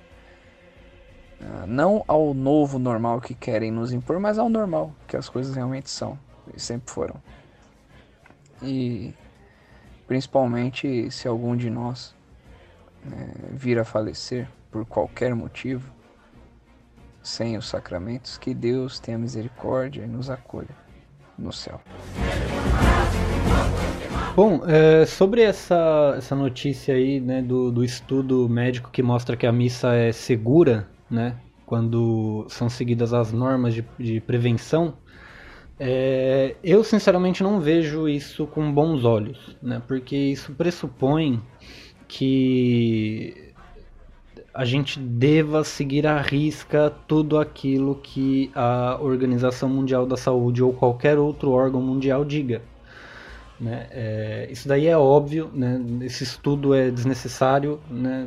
então desnecessário no sentido de que é uma coisa óbvia, né? Então, quando se são seguidas é, é, normas de prevenção, né, práticas de prevenção a qualquer doença, a prática, né, a né, se você segue práticas de, de prevenção para qualquer doença é, na igreja, é óbvio que a igreja não será foco de transmissão dessa doença. Então, você não precisa fazer um esforço imaginativo muito grande para perceber isso. Inclusive foi o que o bispo de, da diocese de Frederico Westphalen, eu esqueci o nome dele agora, fez. Exatamente isso que ele fez. Logo, eu lembro logo que surgiu essa história, essa historieta de coronavírus. É... A primeira coisa que o bispo fez foi é, é, editar um decreto dizendo que os padres deveriam não suprimir as missas, mas é, aumentar o número de missas para que é, em cada missa um número menor de fiéis vá, não causando assim aglomerações, limpar as igrejas e manter as igrejas abertas. Tudo óbvio, né? Tudo óbvio. Não, não, não seria necessário fechar igrejas em lugar nenhum, né? É, seja pela, pela baixa transmissibilidade da doença, né? seja pela baixa, baixíssima, diga-se de passagem, taxa de mortalidade da doença, é, é, não é uma coisa que era necessário. Não é, simplesmente não é. Bastaria fazer-se o óbvio para é, prevenir a, a, transmissão de um vírus que ataca o pulmão semelhante ao vírus da gripe, né? ou é, coisas que o valham. Né? Então, é, manter o lugar arejado e limpo e as pessoas né, numa determinada é, distância. Né? Não seria necessário o uso de máscaras, etc, etc, etc. Então eu não vejo isso com bons olhos porque nós já aceitamos, já foi aceito, né, já foi concedido que os órgãos de poder têm o poder, os órgãos de, do poder civil, né, têm o poder de mandar e desmandar na igreja ao seu bel prazer usando qualquer desculpa, né? É, por, mais, é, por mais que se use a palavra científica, científico, né? não, não, porque isso daqui é científico, por mais que se use a, a ciência como desculpa, é, a prática ditatorial é a mesma. Né? E é, é curioso que me recordei agora do, do livro O Escândalo do Petróleo, do, do Monteiro Lobato, que não era um, um católico exemplar, por assim dizer. Mas ele fala né, no livro, nos primeiros capítulos da última edição, é, porque esse livro sofreu várias edições né, com o decorrer dos anos. É, na, no, no, nos primeiros capítulos da última edição, ele, ele fala né, que se usa a palavra ciência para enganar o povo. Né? Isso era verdadeiro na época dele, naquilo que dizia respeito ao petróleo, e é verdadeiro na nossa época no que diz respeito à saúde pública. Então se usa ciência, a palavra ciência, para enganar as pessoas, para manipular as massas. Né? Um exemplo claríssimo disso é o, o biólogo, é, youtuber, né, Atila Yamarino, que previu até o fim de agosto é, é, um milhão de mortes por coronavírus no Brasil, se fosse feito, é, se fossem adotadas as medidas corretas, por assim dizer. Né? E nós estamos no dia 5 de setembro e não morreu né, esse, esse montante de gente. É, ah, não, mas morreram 120 mil pessoas. Bom, todo mundo que tem mais de, de 5 neurônios funcionando consegue perceber, é, é, tem claríssimo né, que os dados, são os dados oficiais ainda são completamente falseados. Completamente. Então, é, a gente já aceitou, a gente já perdeu a batalha porque a gente já aceitou que poderes civis mandem nas práticas religiosas, né? E os próximos passos é, é, fica aí a cargo da, da imaginação de cada um ou capacidade de previsão de cada um perceber quais serão os próximos passos, né? Então não vejo isso com bons olhos, acho isso, como bem comentaram alguns seguidores da nossa página do Facebook, comentaram muito bem é, que essas práticas ainda assim são exageros, né? Obviamente, limpar a igreja e manter uma distância mínima para não se transmitir uma doença não é exagero. Agora, usar máscara, medir temperatura, é, proibir os fiéis de comungar na, na, boca, etc, etc, etc, essas práticas elas são exagero, são exagero e atacam a fé das pessoas e não vejo isso com bons olhos. Sinceramente, é, gostaria de, de passar uma, uma imagem mais é, falar coisas mais agradáveis, mas eu não consigo, né? É, não, não, não consigo, não farei o sacrifício da minha consciência e, e falarei aquilo que eu creio que deva ser dito. Mas enfim, né? Dos males o menor. Né? Pelo menos agora está claro e evidente que não há desculpas para não se abrirem as igrejas.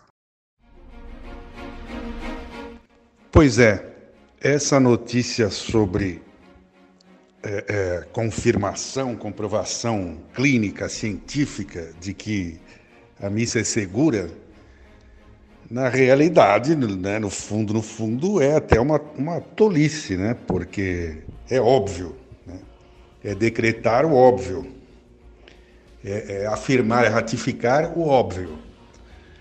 Mas, exatamente pelo que o, o, Igor complementou ali no finalzinho do comentário dele, que eu considerei como uma boa notícia. Pelo menos agora não tem mais desculpa, né? Não tem mais desculpa. Está demonstrado clinicamente que não faz mais mal ir à missa do que ir ao supermercado ou à farmácia, por exemplo. Isso daí eu já estou dizendo desde o início dessa pandemia histérica, né? Se eu posso ir na farmácia, se eu posso ir no mercado, por que, que eu não posso ir na missa, que é um serviço essencial para quem tem fé? Isso eu estou dizendo ali desde o início, e teve um padre italiano que falou isso lá logo no comecinho também da tal da pandemia e foi criticado, católicos dizendo tem que prender esse padre, é um irresponsável. Infelizmente o povo assiste a TV Globo e acha que aquilo ali e, faz daquilo a referência, né, sua referência de vida, né? É, é lamentável, profundamente lamentável. Mas a próxima notícia agora vai, vai. Se, se tinha aliviado um pouquinho, agora nós vamos pesar de vez, porque tem bispo uh, incentivando, conclamando o apoio a comunidades LGBT, entre aspas, católicas. Inclusive é, dando, é, pedindo, solicitando que, se, que isso seja incluído em jornais paroquiais, nas, nas comunicações das paróquias, etc. Isso está acontecendo nos Estados Unidos, onde o bispo da Diocese de Lexington, é o John Stowe, tomou esse tipo de atitude. Ele já é famoso, ele já tem um longo histórico de, de promoção aos movimentos ditos LGBTQ e sei lá mais que letra entra na sigla, já não é de hoje. Ele até em junho desse ano, agora recentemente, ele mesmo lançou um vídeo intitulado Mês do Orgulho, né? Orgulho Gay. Essa nomenclatura que, que é utilizada por esses movimentos agora virou bandeira também de bispo católico. Inclusive nesse vídeo ele se desculpa, ele se desculpa pelo ensino da igreja sobre homossexualidade e gênero. É, durante esse mês do orgulho, ele vem fazendo isso já há algum tempo. No ano passado, ele, ele incluiu na campanha uma imagem de um crucifixo com um arco-íris, que é o símbolo desses movimentos, saindo do crucifixo. Então, é, eu acho que nós eu pediria aos, aos, nossos ouvintes que lessem o artigo lá no site O Fiel Católico. O título é Diocese pede às paróquias que promovam o movimento LGBT católico em boletins paroquiais. LGBT católico, entre aspas, evidentemente. O texto finaliza esclarecendo que a igreja não discrimina pessoas com tendências homossexuais. O que a igreja prega para pessoas homossexuais é exatamente o mesmo que prega a todos os católicos indiscriminadamente, né? Que o exercício da sexualidade humana só é possível dentro do matrimônio e aberto à fecundidade e que fora disso a, a doutrina da igreja nos, é, é, nos manda a castidade. É isso. Bom, mas está tudo bem explicado lá em detalhes.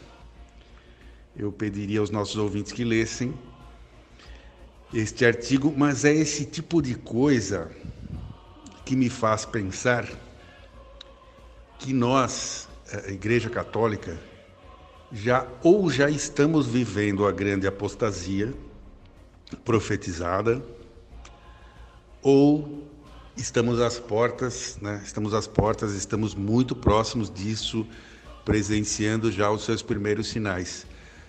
Porque é, não é pouca coisa bispo católico tomando esse tipo de atitude, pregando abertamente contra a doutrina da igreja, e, e promovendo campanhas, produzindo vídeos, distribuindo cartazes. Eles participam de programas de televisão. O famoso Padre Martin também, é, norte-americano, né? Ele é famoso também, é, é engajado nessas campanhas de orgulho homossexual e coisa do tipo. Então, são muitos casos desse tipo. Eh, a partir do momento que, que o nosso apostolado se especializa em notícias, e, e numa linha mais jornalística de informação aos nossos leitores e agora também ouvintes, nós vamos nos, nos apercebendo cada vez mais daquilo que já sabíamos, da grande tragédia que nós estamos vivendo dentro da igreja, de que os nossos maiores inimigos realmente, verdadeiramente, indiscutivelmente não estão fora da igreja e sim dentro. Então, é, para mim, nós estamos vivendo já o início da grande apostasia é, é, que, que, está pre, prevista, inclusive, no catecismo da Igreja Católica atual e que foi profetizado por inúmeros santos e, e místicos. É, eu não vou entrar em detalhes sobre isso agora. Eu posso adiantar que o nosso nosso irmão em Cristo aqui e colega de podcast, o Igor, professor Igor Andrade, ele não concorda comigo. Ele acha que não, que, que essa situação toda ainda não, não pode ser considerada como sinais, né? todos esses, esses casos não podem ainda ser considerados como sinais da grande apostasia. Ele crê até que, não, que isso não virá tão cedo, mas é, nós não vamos entrar em detalhes agora, porque eu tô, estou citando isso como uma chamada para um podcast especial que nós faremos, o nosso trio aqui, para o final deste mês, com essa temática. Será um, um podcast especial sobre essa temática de crise na igreja, uh, grande apostasia, sim ou não Iremos abordar aqueles temas sempre polêmicos, Vaticano II, tantas e tantas aberrações que vêm ocorrendo no seio da igreja, é, é, ideologias perniciosas, heresias sendo propagadas por bispos. Então, nós vamos discutir toda essa, essa situação delicada, terrível que os fiéis católicos vivem hoje. Vamos falar sobre sede vacantismo, sobre, sobre é, é o, o movimento cismático, em que pé anda, né, até que ponto isso é, é importante ou não, quais as razões. Então vamos aprofundar esse tema num podcast próprio para o final deste mês. O Igor já, já me sinalizou aqui que não quer comentar esse assunto, porque essa notícia agora sobre o bispo lá norte-americano promovendo o orgulho LGBT. É, eu também não tenho mais nada a dizer sobre isso, porque é o tipo da notícia que fala sobre si, é, fala por si, né? É o tipo da notícia que fala por si mesma.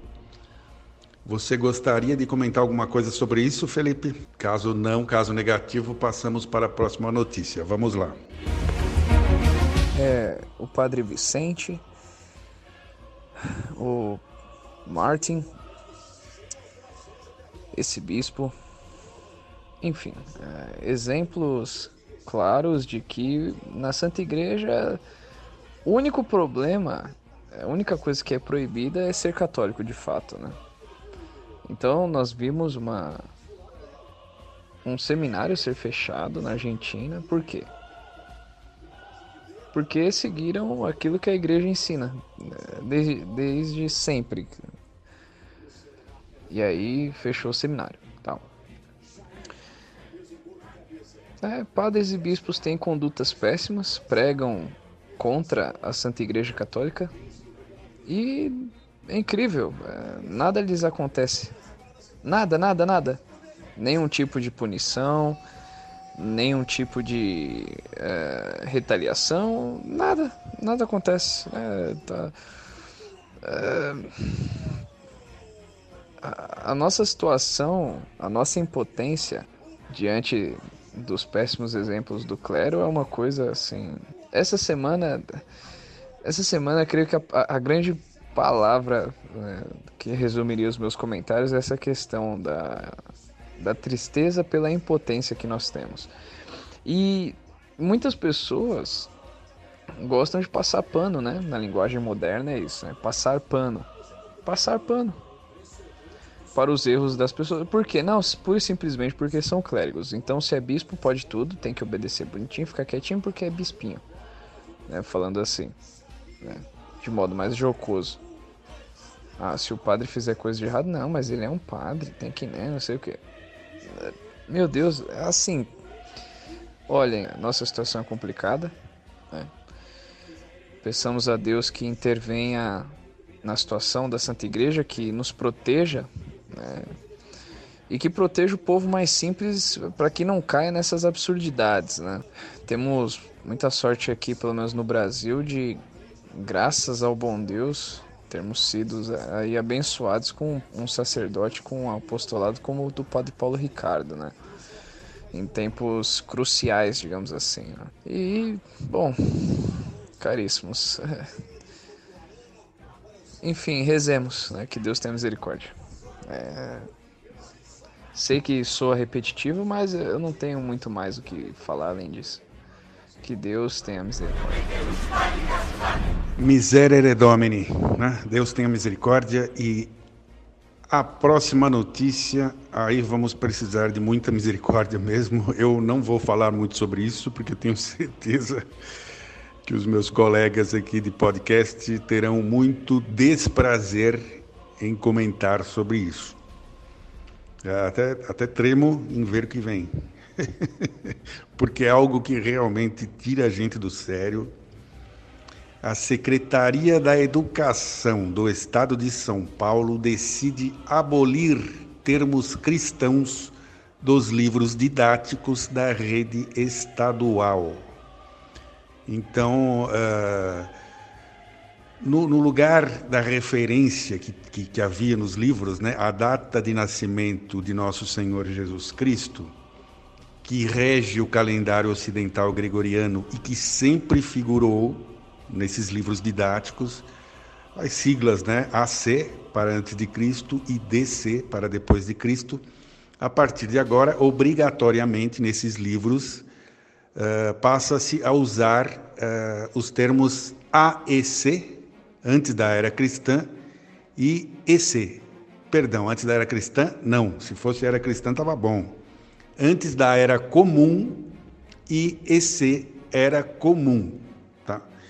É, então, é, é, eu comentei ali: qualquer menção a Cristo como referência para crianças, neste nosso país, em que aproximadamente 90% da população confessa o nome de Cristo, confessa a fé cristã, entre católicos, protestantes, ortodoxos, é, por algum motivo é considerada agora danosa ou inadequada a, a, a menção a Cristo mesmo, né?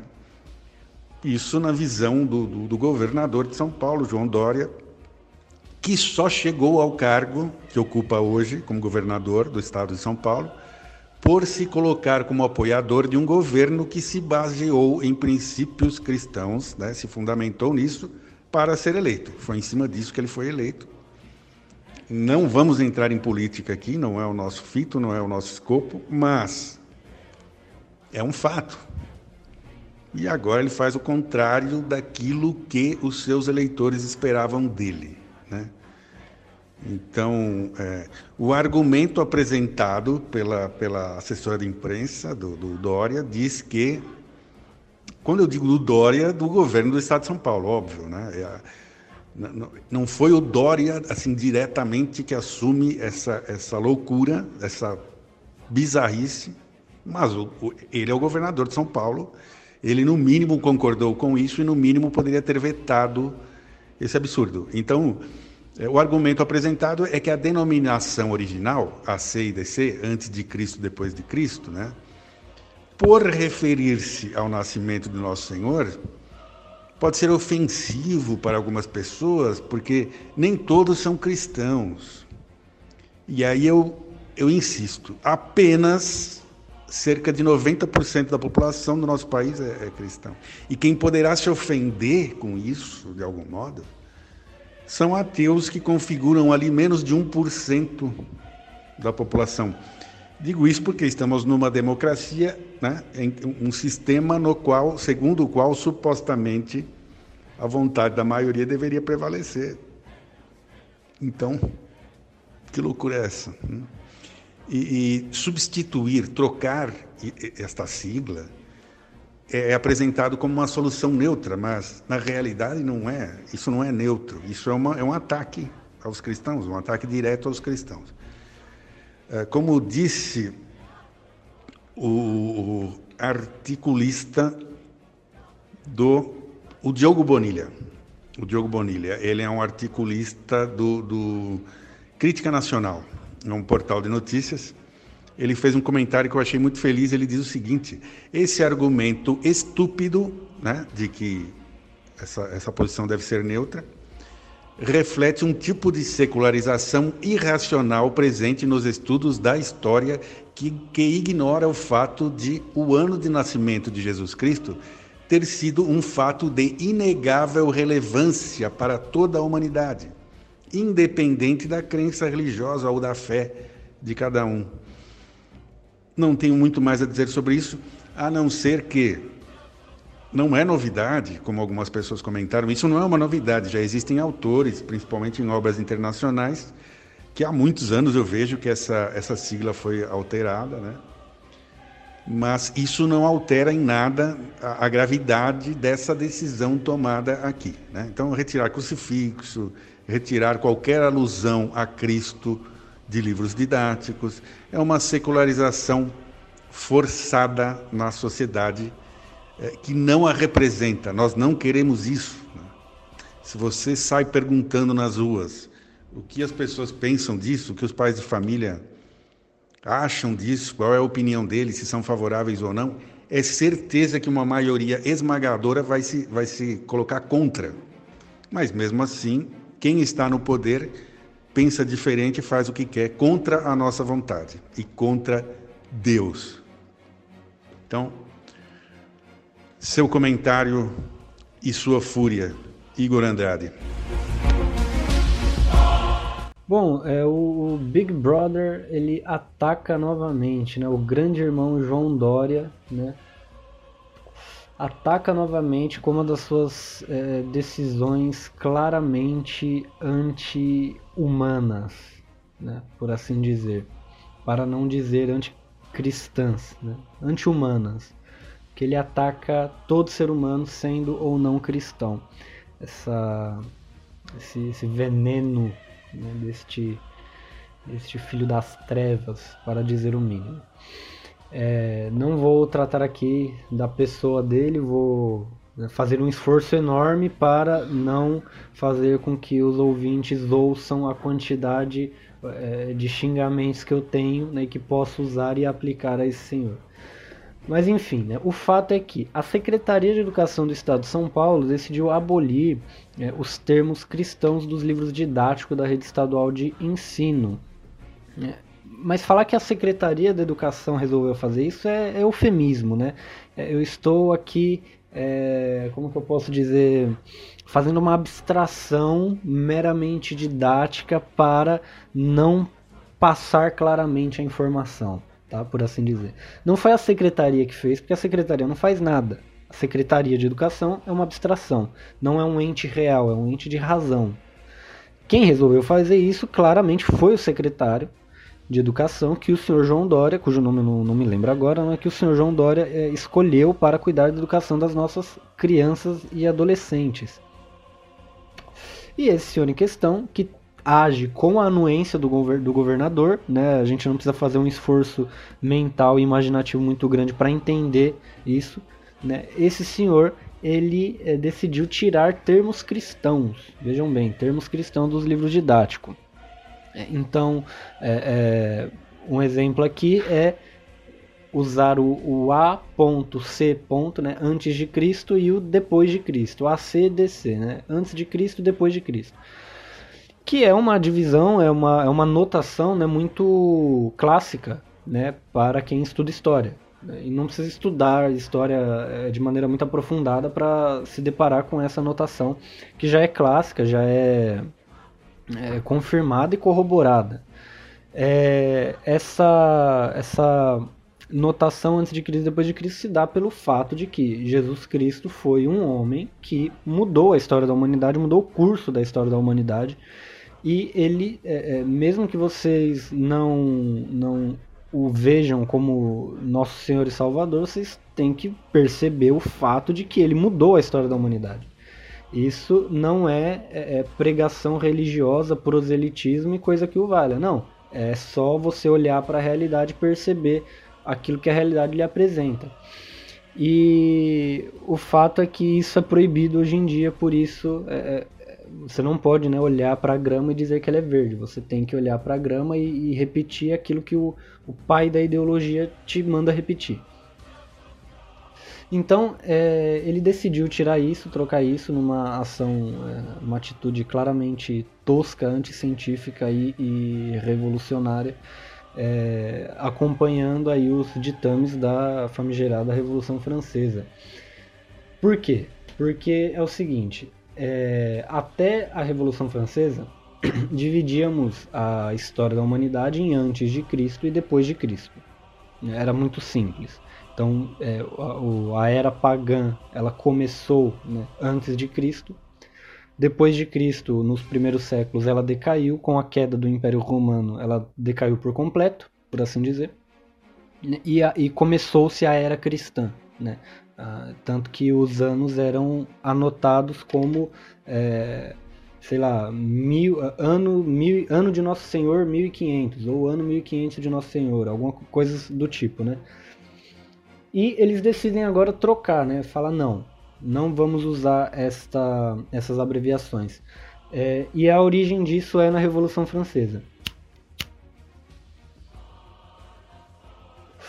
É, inclusive foi na Revolução Francesa que começou-se a usar, é, ou melhor, a dividir a história da humanidade em é, principais períodos. Né? Então a, a Antiguidade, né, que tem as suas subdivisões, né? então a Antiguidade, que vai até o, o, a queda do Império Romano do Ocidente. Quando o Império Romano do Ocidente cai, começa-se o medievo, né, ou a Idade Média ou como os franceses gostavam de chamar, a Idade das Trevas, né? Os, os, franceses revolucionários, né? Gostavam de chamar de Idade das Trevas. Depois do medievo vem a Idade Moderna com é, os, os grandes, é, as grandes navegações, ou melhor dizendo, né? É, arrumando aqui o que eu, que eu havia dito, com a queda do Império Romano do Oriente termina-se a Idade Média e começa-se a Idade Moderna. É, e vai até a Revolução Francesa, né? onde finda-se a Idade Moderna, começa-se a Idade Contemporânea. É, então é uma coisa muito curiosa, né? Por que, que os revolucionários franceses deram o nome da Idade Média de Idade Média, né? de medievo? Bom, por quê? Para eles o que importava era a antiguidade, né? com o paganismo da antiguidade, e a modernidade, né? com o paganismo que ressurgiu né? no Renascimento é, é, na modernidade. Para eles o que importava era isso. E a Idade Média, para eles, era um período de trevas, de obscuridade, obscurantismo e, e coisas do tipo. É, tudo que não presta, vamos pôr na conta da Idade Média da Igreja, vamos chamar essa idade de a idade que está no meio, a era que está no meio. Né? Então ela não merece, não é digna nem de um nome. Então essa é a origem do, do termo. Né? E com a Revolução Francesa também decidiram, eh, tiveram uma brilhante ideia que a gente vê que funcionou pra caramba, que foi é, a ideia de criar um novo calendário, né? Não vamos mais usar né, esses, esses, esses dias né, que homenageiam deuses. A religião é uma coisa pra gente atrasada. Não, não vamos é, usar dias e meses que lembram os deuses. Vamos que nem eram deuses cristãos, diga-se de passagem. Né? É, vamos aqui mudar o nome dos meses, mudar o nome dos dias, né?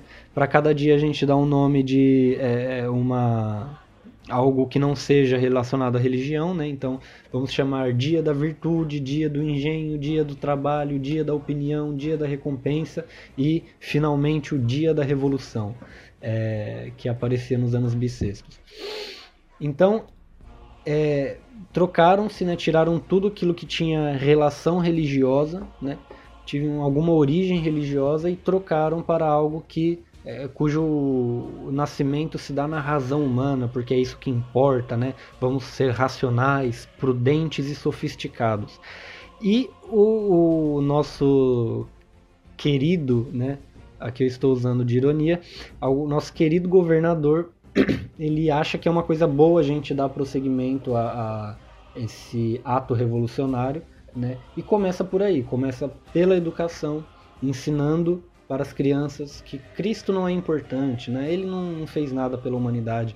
O importante é a comunhão, né? Então tem antes da era comum e a era comum. Olha que maravilha! Né, é, dando prosseguimento aí ao, ao, ato revolucionário, né, da, principalmente o ponto da fraternidade, né. Vamos comemorar a fraternidade humana e lembrar que o ser humano é um ente fraternal. Olha que maravilha. Vamos tirar esse antes de Cristo e depois de Cristo. É, e eu não duvido muito que eles apareçam aqui com, com uma nova sugestão de, de meses e dias, né? Creio que não vão seguir o, o, as denominações da Revolução Francesa, porque o João Dória prefere as denominações chinesas, né? ele é muito amigo da, daquela amável ditadura sanguinária da China, então ele vai usá-la. Talvez, muito provavelmente, caso ele venha a mudar o nosso calendário, ele, ele fará baseado no calendário chinês, que é uma coisa muito maravilhosa, né? A gente vê que é fantástico. Novamente estou usando de ironia. É... O, o, principal impacto disso não é, é, simplesmente deixar de nomear Nosso Senhor Jesus Cristo né, no, nos livros de história. O principal impacto disso, princip o principal problema disso é não poder mais usar, olhar para a realidade e falar aquilo que você vê. Você é obrigado agora a falar aquilo que a cartilha manda você falar. Você não pode perceber que Cristo foi o ponto, né, de é, o divisor de águas da história da humanidade. Né? Vamos acabar com, com a era cristã, vamos esconder, vamos botar para debaixo do tapete. Eles nunca existiram. Eu chamei aqui de grande irmão em, em referência ao 1984 de George Orwell e o Felipe aqui falará com muito mais propriedade com relação a isso, o Ministério da, da Verdade que reescreve a história. É justamente isso que ele está fazendo. É, não creio que seja prudente é, olhar, fazer vista grossa a esse tipo de atitude, porque ele já assumiu o poder porque as pessoas fizeram vista grossa às suas imposturas pessoais. Né? Então, não, ele, ele tem essas atitudes, mas ele quer o que? Ele quer liberdade, ele quer prudência e sofisticação para o estado de São Paulo e tudo mais. É, e aí a gente vai fazendo pequenas concessões, né? Não, não, ele só está confinando as pessoas em casa, mas é, porque isso daí é o coronavírus, né? Coronavírus é perigoso. E aí você concede nisso, você larga a sua liberdade de locomoção, você esquece que você é livre. Agora para você ir no mercado você precisa usar uma focinheira. Agora para você sair na rua você precisa estar de focinheira porque o grande irmão, o governador, ele está de olho e ele é, é, quer o nosso bem. E agora ele está reescrevendo a história. As pessoas não estão percebendo né? Ele está acabando com a, a qualquer visão positiva que poderia ter-se é, de Cristo nas escolas e as pessoas vão concedendo. Né? É, eu falei aqui para, para vocês é, é no privado, aqui para o Henrique e para o Felipe, que o João Dória, ele é, é, como dizem os mineiros, ele vai comendo pelas beiradas. E aí quando você percebe, o mingau não está mais no prato. Então, É, esse, essa minha contribuição aqui ficou muito grande, muito longa, mas é, fica aqui a, a provocação para que vocês prestem atenção nas ações desses ditadores, né, desses é, déspotas, desses déspotas esclarecidos, né, com esclarecimento iluminista, que é uma desgraça, que já se provou historicamente ser uma desgraça. Prestem atenção nisso porque logo, muito em breve, né, é, lograrão êxito em tirar das instituições públicas toda e qualquer coisa que diga respeito à religião, que se refira à religião cristã católica, tá? Porque outras religiões são livres, podem liberdade religiosa, podem fazer o que quiserem. Os católicos não. Né? Muito em breve farão isso, muito em breve proibirão é, é, os cultos públicos é, e inventarão alguma desculpa prudente e sofisticada que as pessoas acreditarão, a maioria.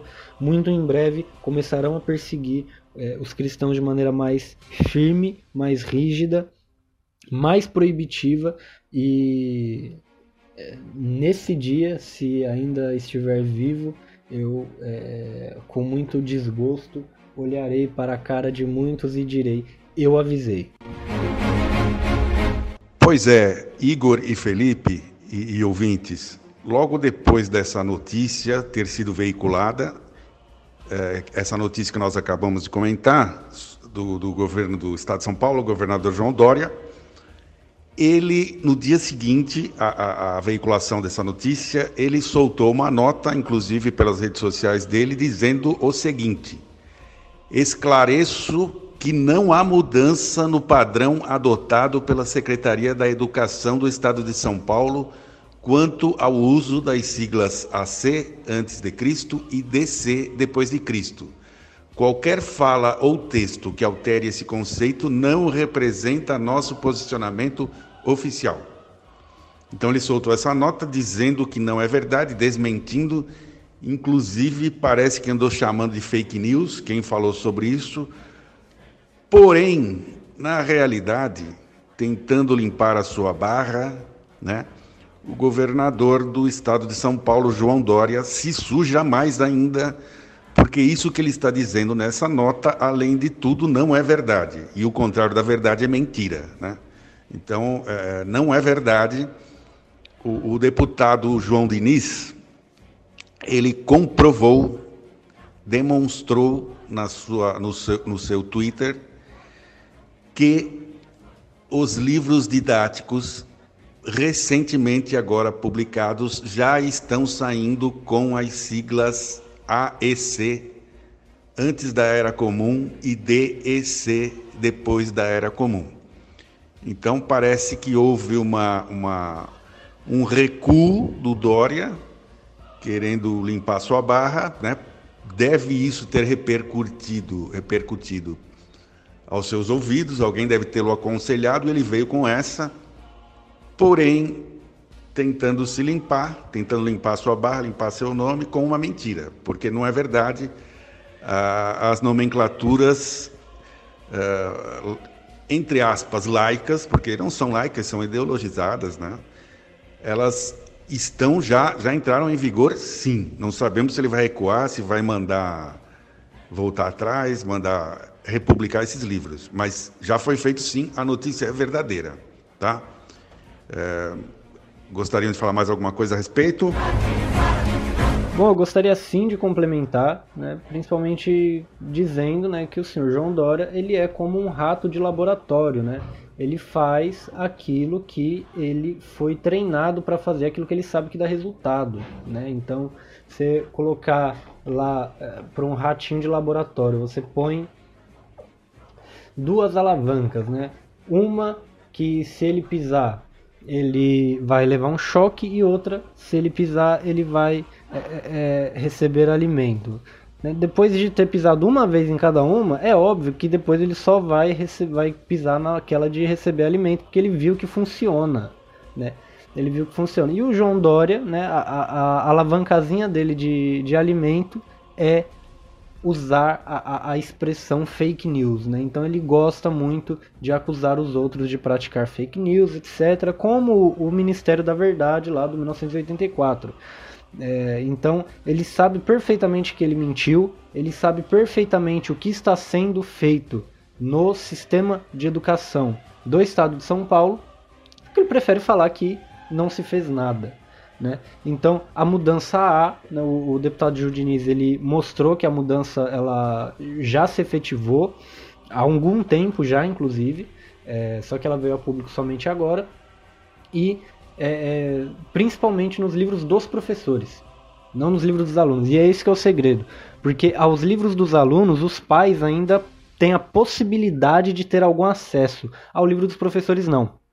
Então, tem lá, está instruído, os professores são instruídos a usar essa nomenclatura ideológica. Não é uma nomenclatura científica, é uma nomenclatura ideológica.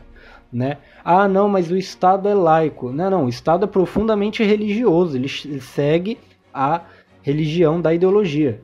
E ponto final. Né? Não, não é uma mera acusação que eu estou falando. Olhem com seus olhos né? e vejam. Né? Quem tiver ouvidos, ouça. Quem tiver olhos, veja. Né? É essa que é a realidade do Estado de São Paulo. Né? Não é segredo para ninguém. Entende? E ele vem a público falar que nós estamos cometendo fake news, né? sem, sem provar a sua inocência. Né? Sem provar a sua inocência. Mas, como ele não é um padre católico, então as pessoas acreditam nele. Né? Porque ele não precisa provar a sua inocência. Né? Porque ele não é um padre católico. Então, para que, que ele vai provar a sua inocência? Né? E coisa que ele não vai fazer, né? Ele é um marqueteiro desgraçado, mas como marqueteiro ele teve sucesso, né? É, temos que admitir. E isso vai se prolongar e eu, não, eu, eu reitero aquilo que eu já disse, isso vai se prolongar, é, isso vai se ampliar, né? E, e, depois não digam que não foram avisados, né? Esse é o fato. Ele é um ideólogo, ele é um revolucionário, tá? No pior sentido da palavra, entendem? E isso vai se, intensificar, sim, principalmente para cima dos cristãos. Só que depois vai, obviamente, vai se estender para todo mundo, né? Mas aqueles que não são cristãos vão falar: ah, não, isso não é com cristão, não é comigo. Aí depois acontece com um protestante. Ah, não, não, isso daí é com um protestante católico, não é comigo. E aí vai chegar uma hora que todo mundo vai ter que repetir aquilo que o governo dita, porque é isso que uma ditadura faz. Né? Tem o ditador, que é a, o, o, o senhor João Dória, que é o porta-voz né, do, da, do globalismo aqui no Brasil, o principal porta-voz. E é, ele vai ditar as normas e a gente vai ter que obedecer, e ponto final. Né? Se for concedido né, se os, os, fiéis católicos deixarem seus filhos né, nessas escolas, confiarem seus filhos a essa educação, né, não, não demorará muito para que isso seja estendido. Se vocês não protestarem, se vocês não se impuserem como cristãos, né, isso vai se estender. Mas como eu sei que não vai acontecer, então só estou avisando que vai se estender, tá bom? É isso mesmo. Deus tenha misericórdia de todos nós. Bom, meus irmãos, a próxima notícia que vamos comentar, que é a última desta semana, é uma que me fez feliz no meio de tanta coisa ruim. Eu fiquei satisfeito ao saber disso. A manchete da notícia é a seguinte: é pedida abertura de sindicância contra médico que realizou aborto de bebê de seis meses em menina de 10 anos. Bom, então todo mundo já sabe, essa foi uma notícia comentada na semana passada, foi uma das notícias que gerou assim maior é, é, teve uma grande movimentação, houve uma comoção popular muito grande por conta dessa notícia, tanto pela gravidade do caso, uma menina de 10 anos sendo estuprada supostamente desde os seis, imaginem o tamanho da violência, pelo tio. Depois surgiu notícia, surgiu a informação não confirmada de que também o avô, né, estaria estuprando e, e outras coisas mais. Mas sem comprovação, esse caso é, é bastante nebuloso. Mas o fato é que foi feito o aborto nessa menina quando ela já estava com seis meses de gestação. Na notícia, lá no Fiel Católico, eu até acrescentei uma imagem do que é um feto, uma criança, aos seis meses de gestação. É um bebê perfeitamente íntegro, praticamente pronto para nascer. Existem casos de crianças que nascem com, com esse tempo e sobrevivem. Então ali foi assim, acima de qualquer dúvida que alguém possa ter, ali foi realmente um assassinato a sangue frio de uma vida humana inocente. E Agora, o médico que foi o responsável, que assumiu esse aborto, que fez o procedimento, o médico que matou, o médico que assassinou essa criança inocente, falar o português claro, como convém aos cristãos, o teu sim seja sim e o teu não seja não, é o que nos ordena nosso Senhor. Esse médico assassino que assassinou essa criança, que ceifou essa vida humana, está sendo pedida a, a abertura de sindicância contra ele, o que é justo, porque o que a lei determina, a norma técnica do Ministério da Saúde determina, é que o aborto é, é, veja bem, eu vou ler aqui o que, o que especifica a norma. Não há indicação para interrupção de gravidez após 22 semanas de idade gestacional. A mulher deve ser informada da impossibilidade de atender à solicitação de abortamento e aconselhada ao acompanhamento pré-natal especializado, facilitando-se o acesso aos procedimentos de adoção. Isto é muito importante porque já havia já haviam casais dispostos que se manifestavam em adotar essa criança. Bastava esperar mais um pouquinho de tempo, proceder a uma cirurgia cesariana. Uh, há mais uma cirurgia na criança. O aborto também é uma cirurgia, com a certeza de que uma vida será ceifada, né? com certeza de que haverá, com a certeza de que haverá uma morte, a morte do, do bebê. Então, uh, que se procedesse à cesariana e que, e que fossem salvas as duas vidas. Esse era o brado dos grupos pró-vida que foram à, à, porta do hospital se manifestar na ocasião. Então, é, é era isso que deveria ter sido feito. O procedimento feito pelo, pelo doutor Hermes, deixa eu achar o nome dele aqui. Doutor Hermes, ah, perdão, perdão. O nome do, do médico é Doutor Olímpio Moraes Filho, tá? Doutor Hermes é quem está movendo a ação. Professor Hermes, professor Hermes está movendo a ação pelo médico Doutor Olímpio Moraes Filho ter infringido o artigo 15 do Código de Ética Médica, tá? É, segundo o qual é vedado ao médico descumprir legislação específica.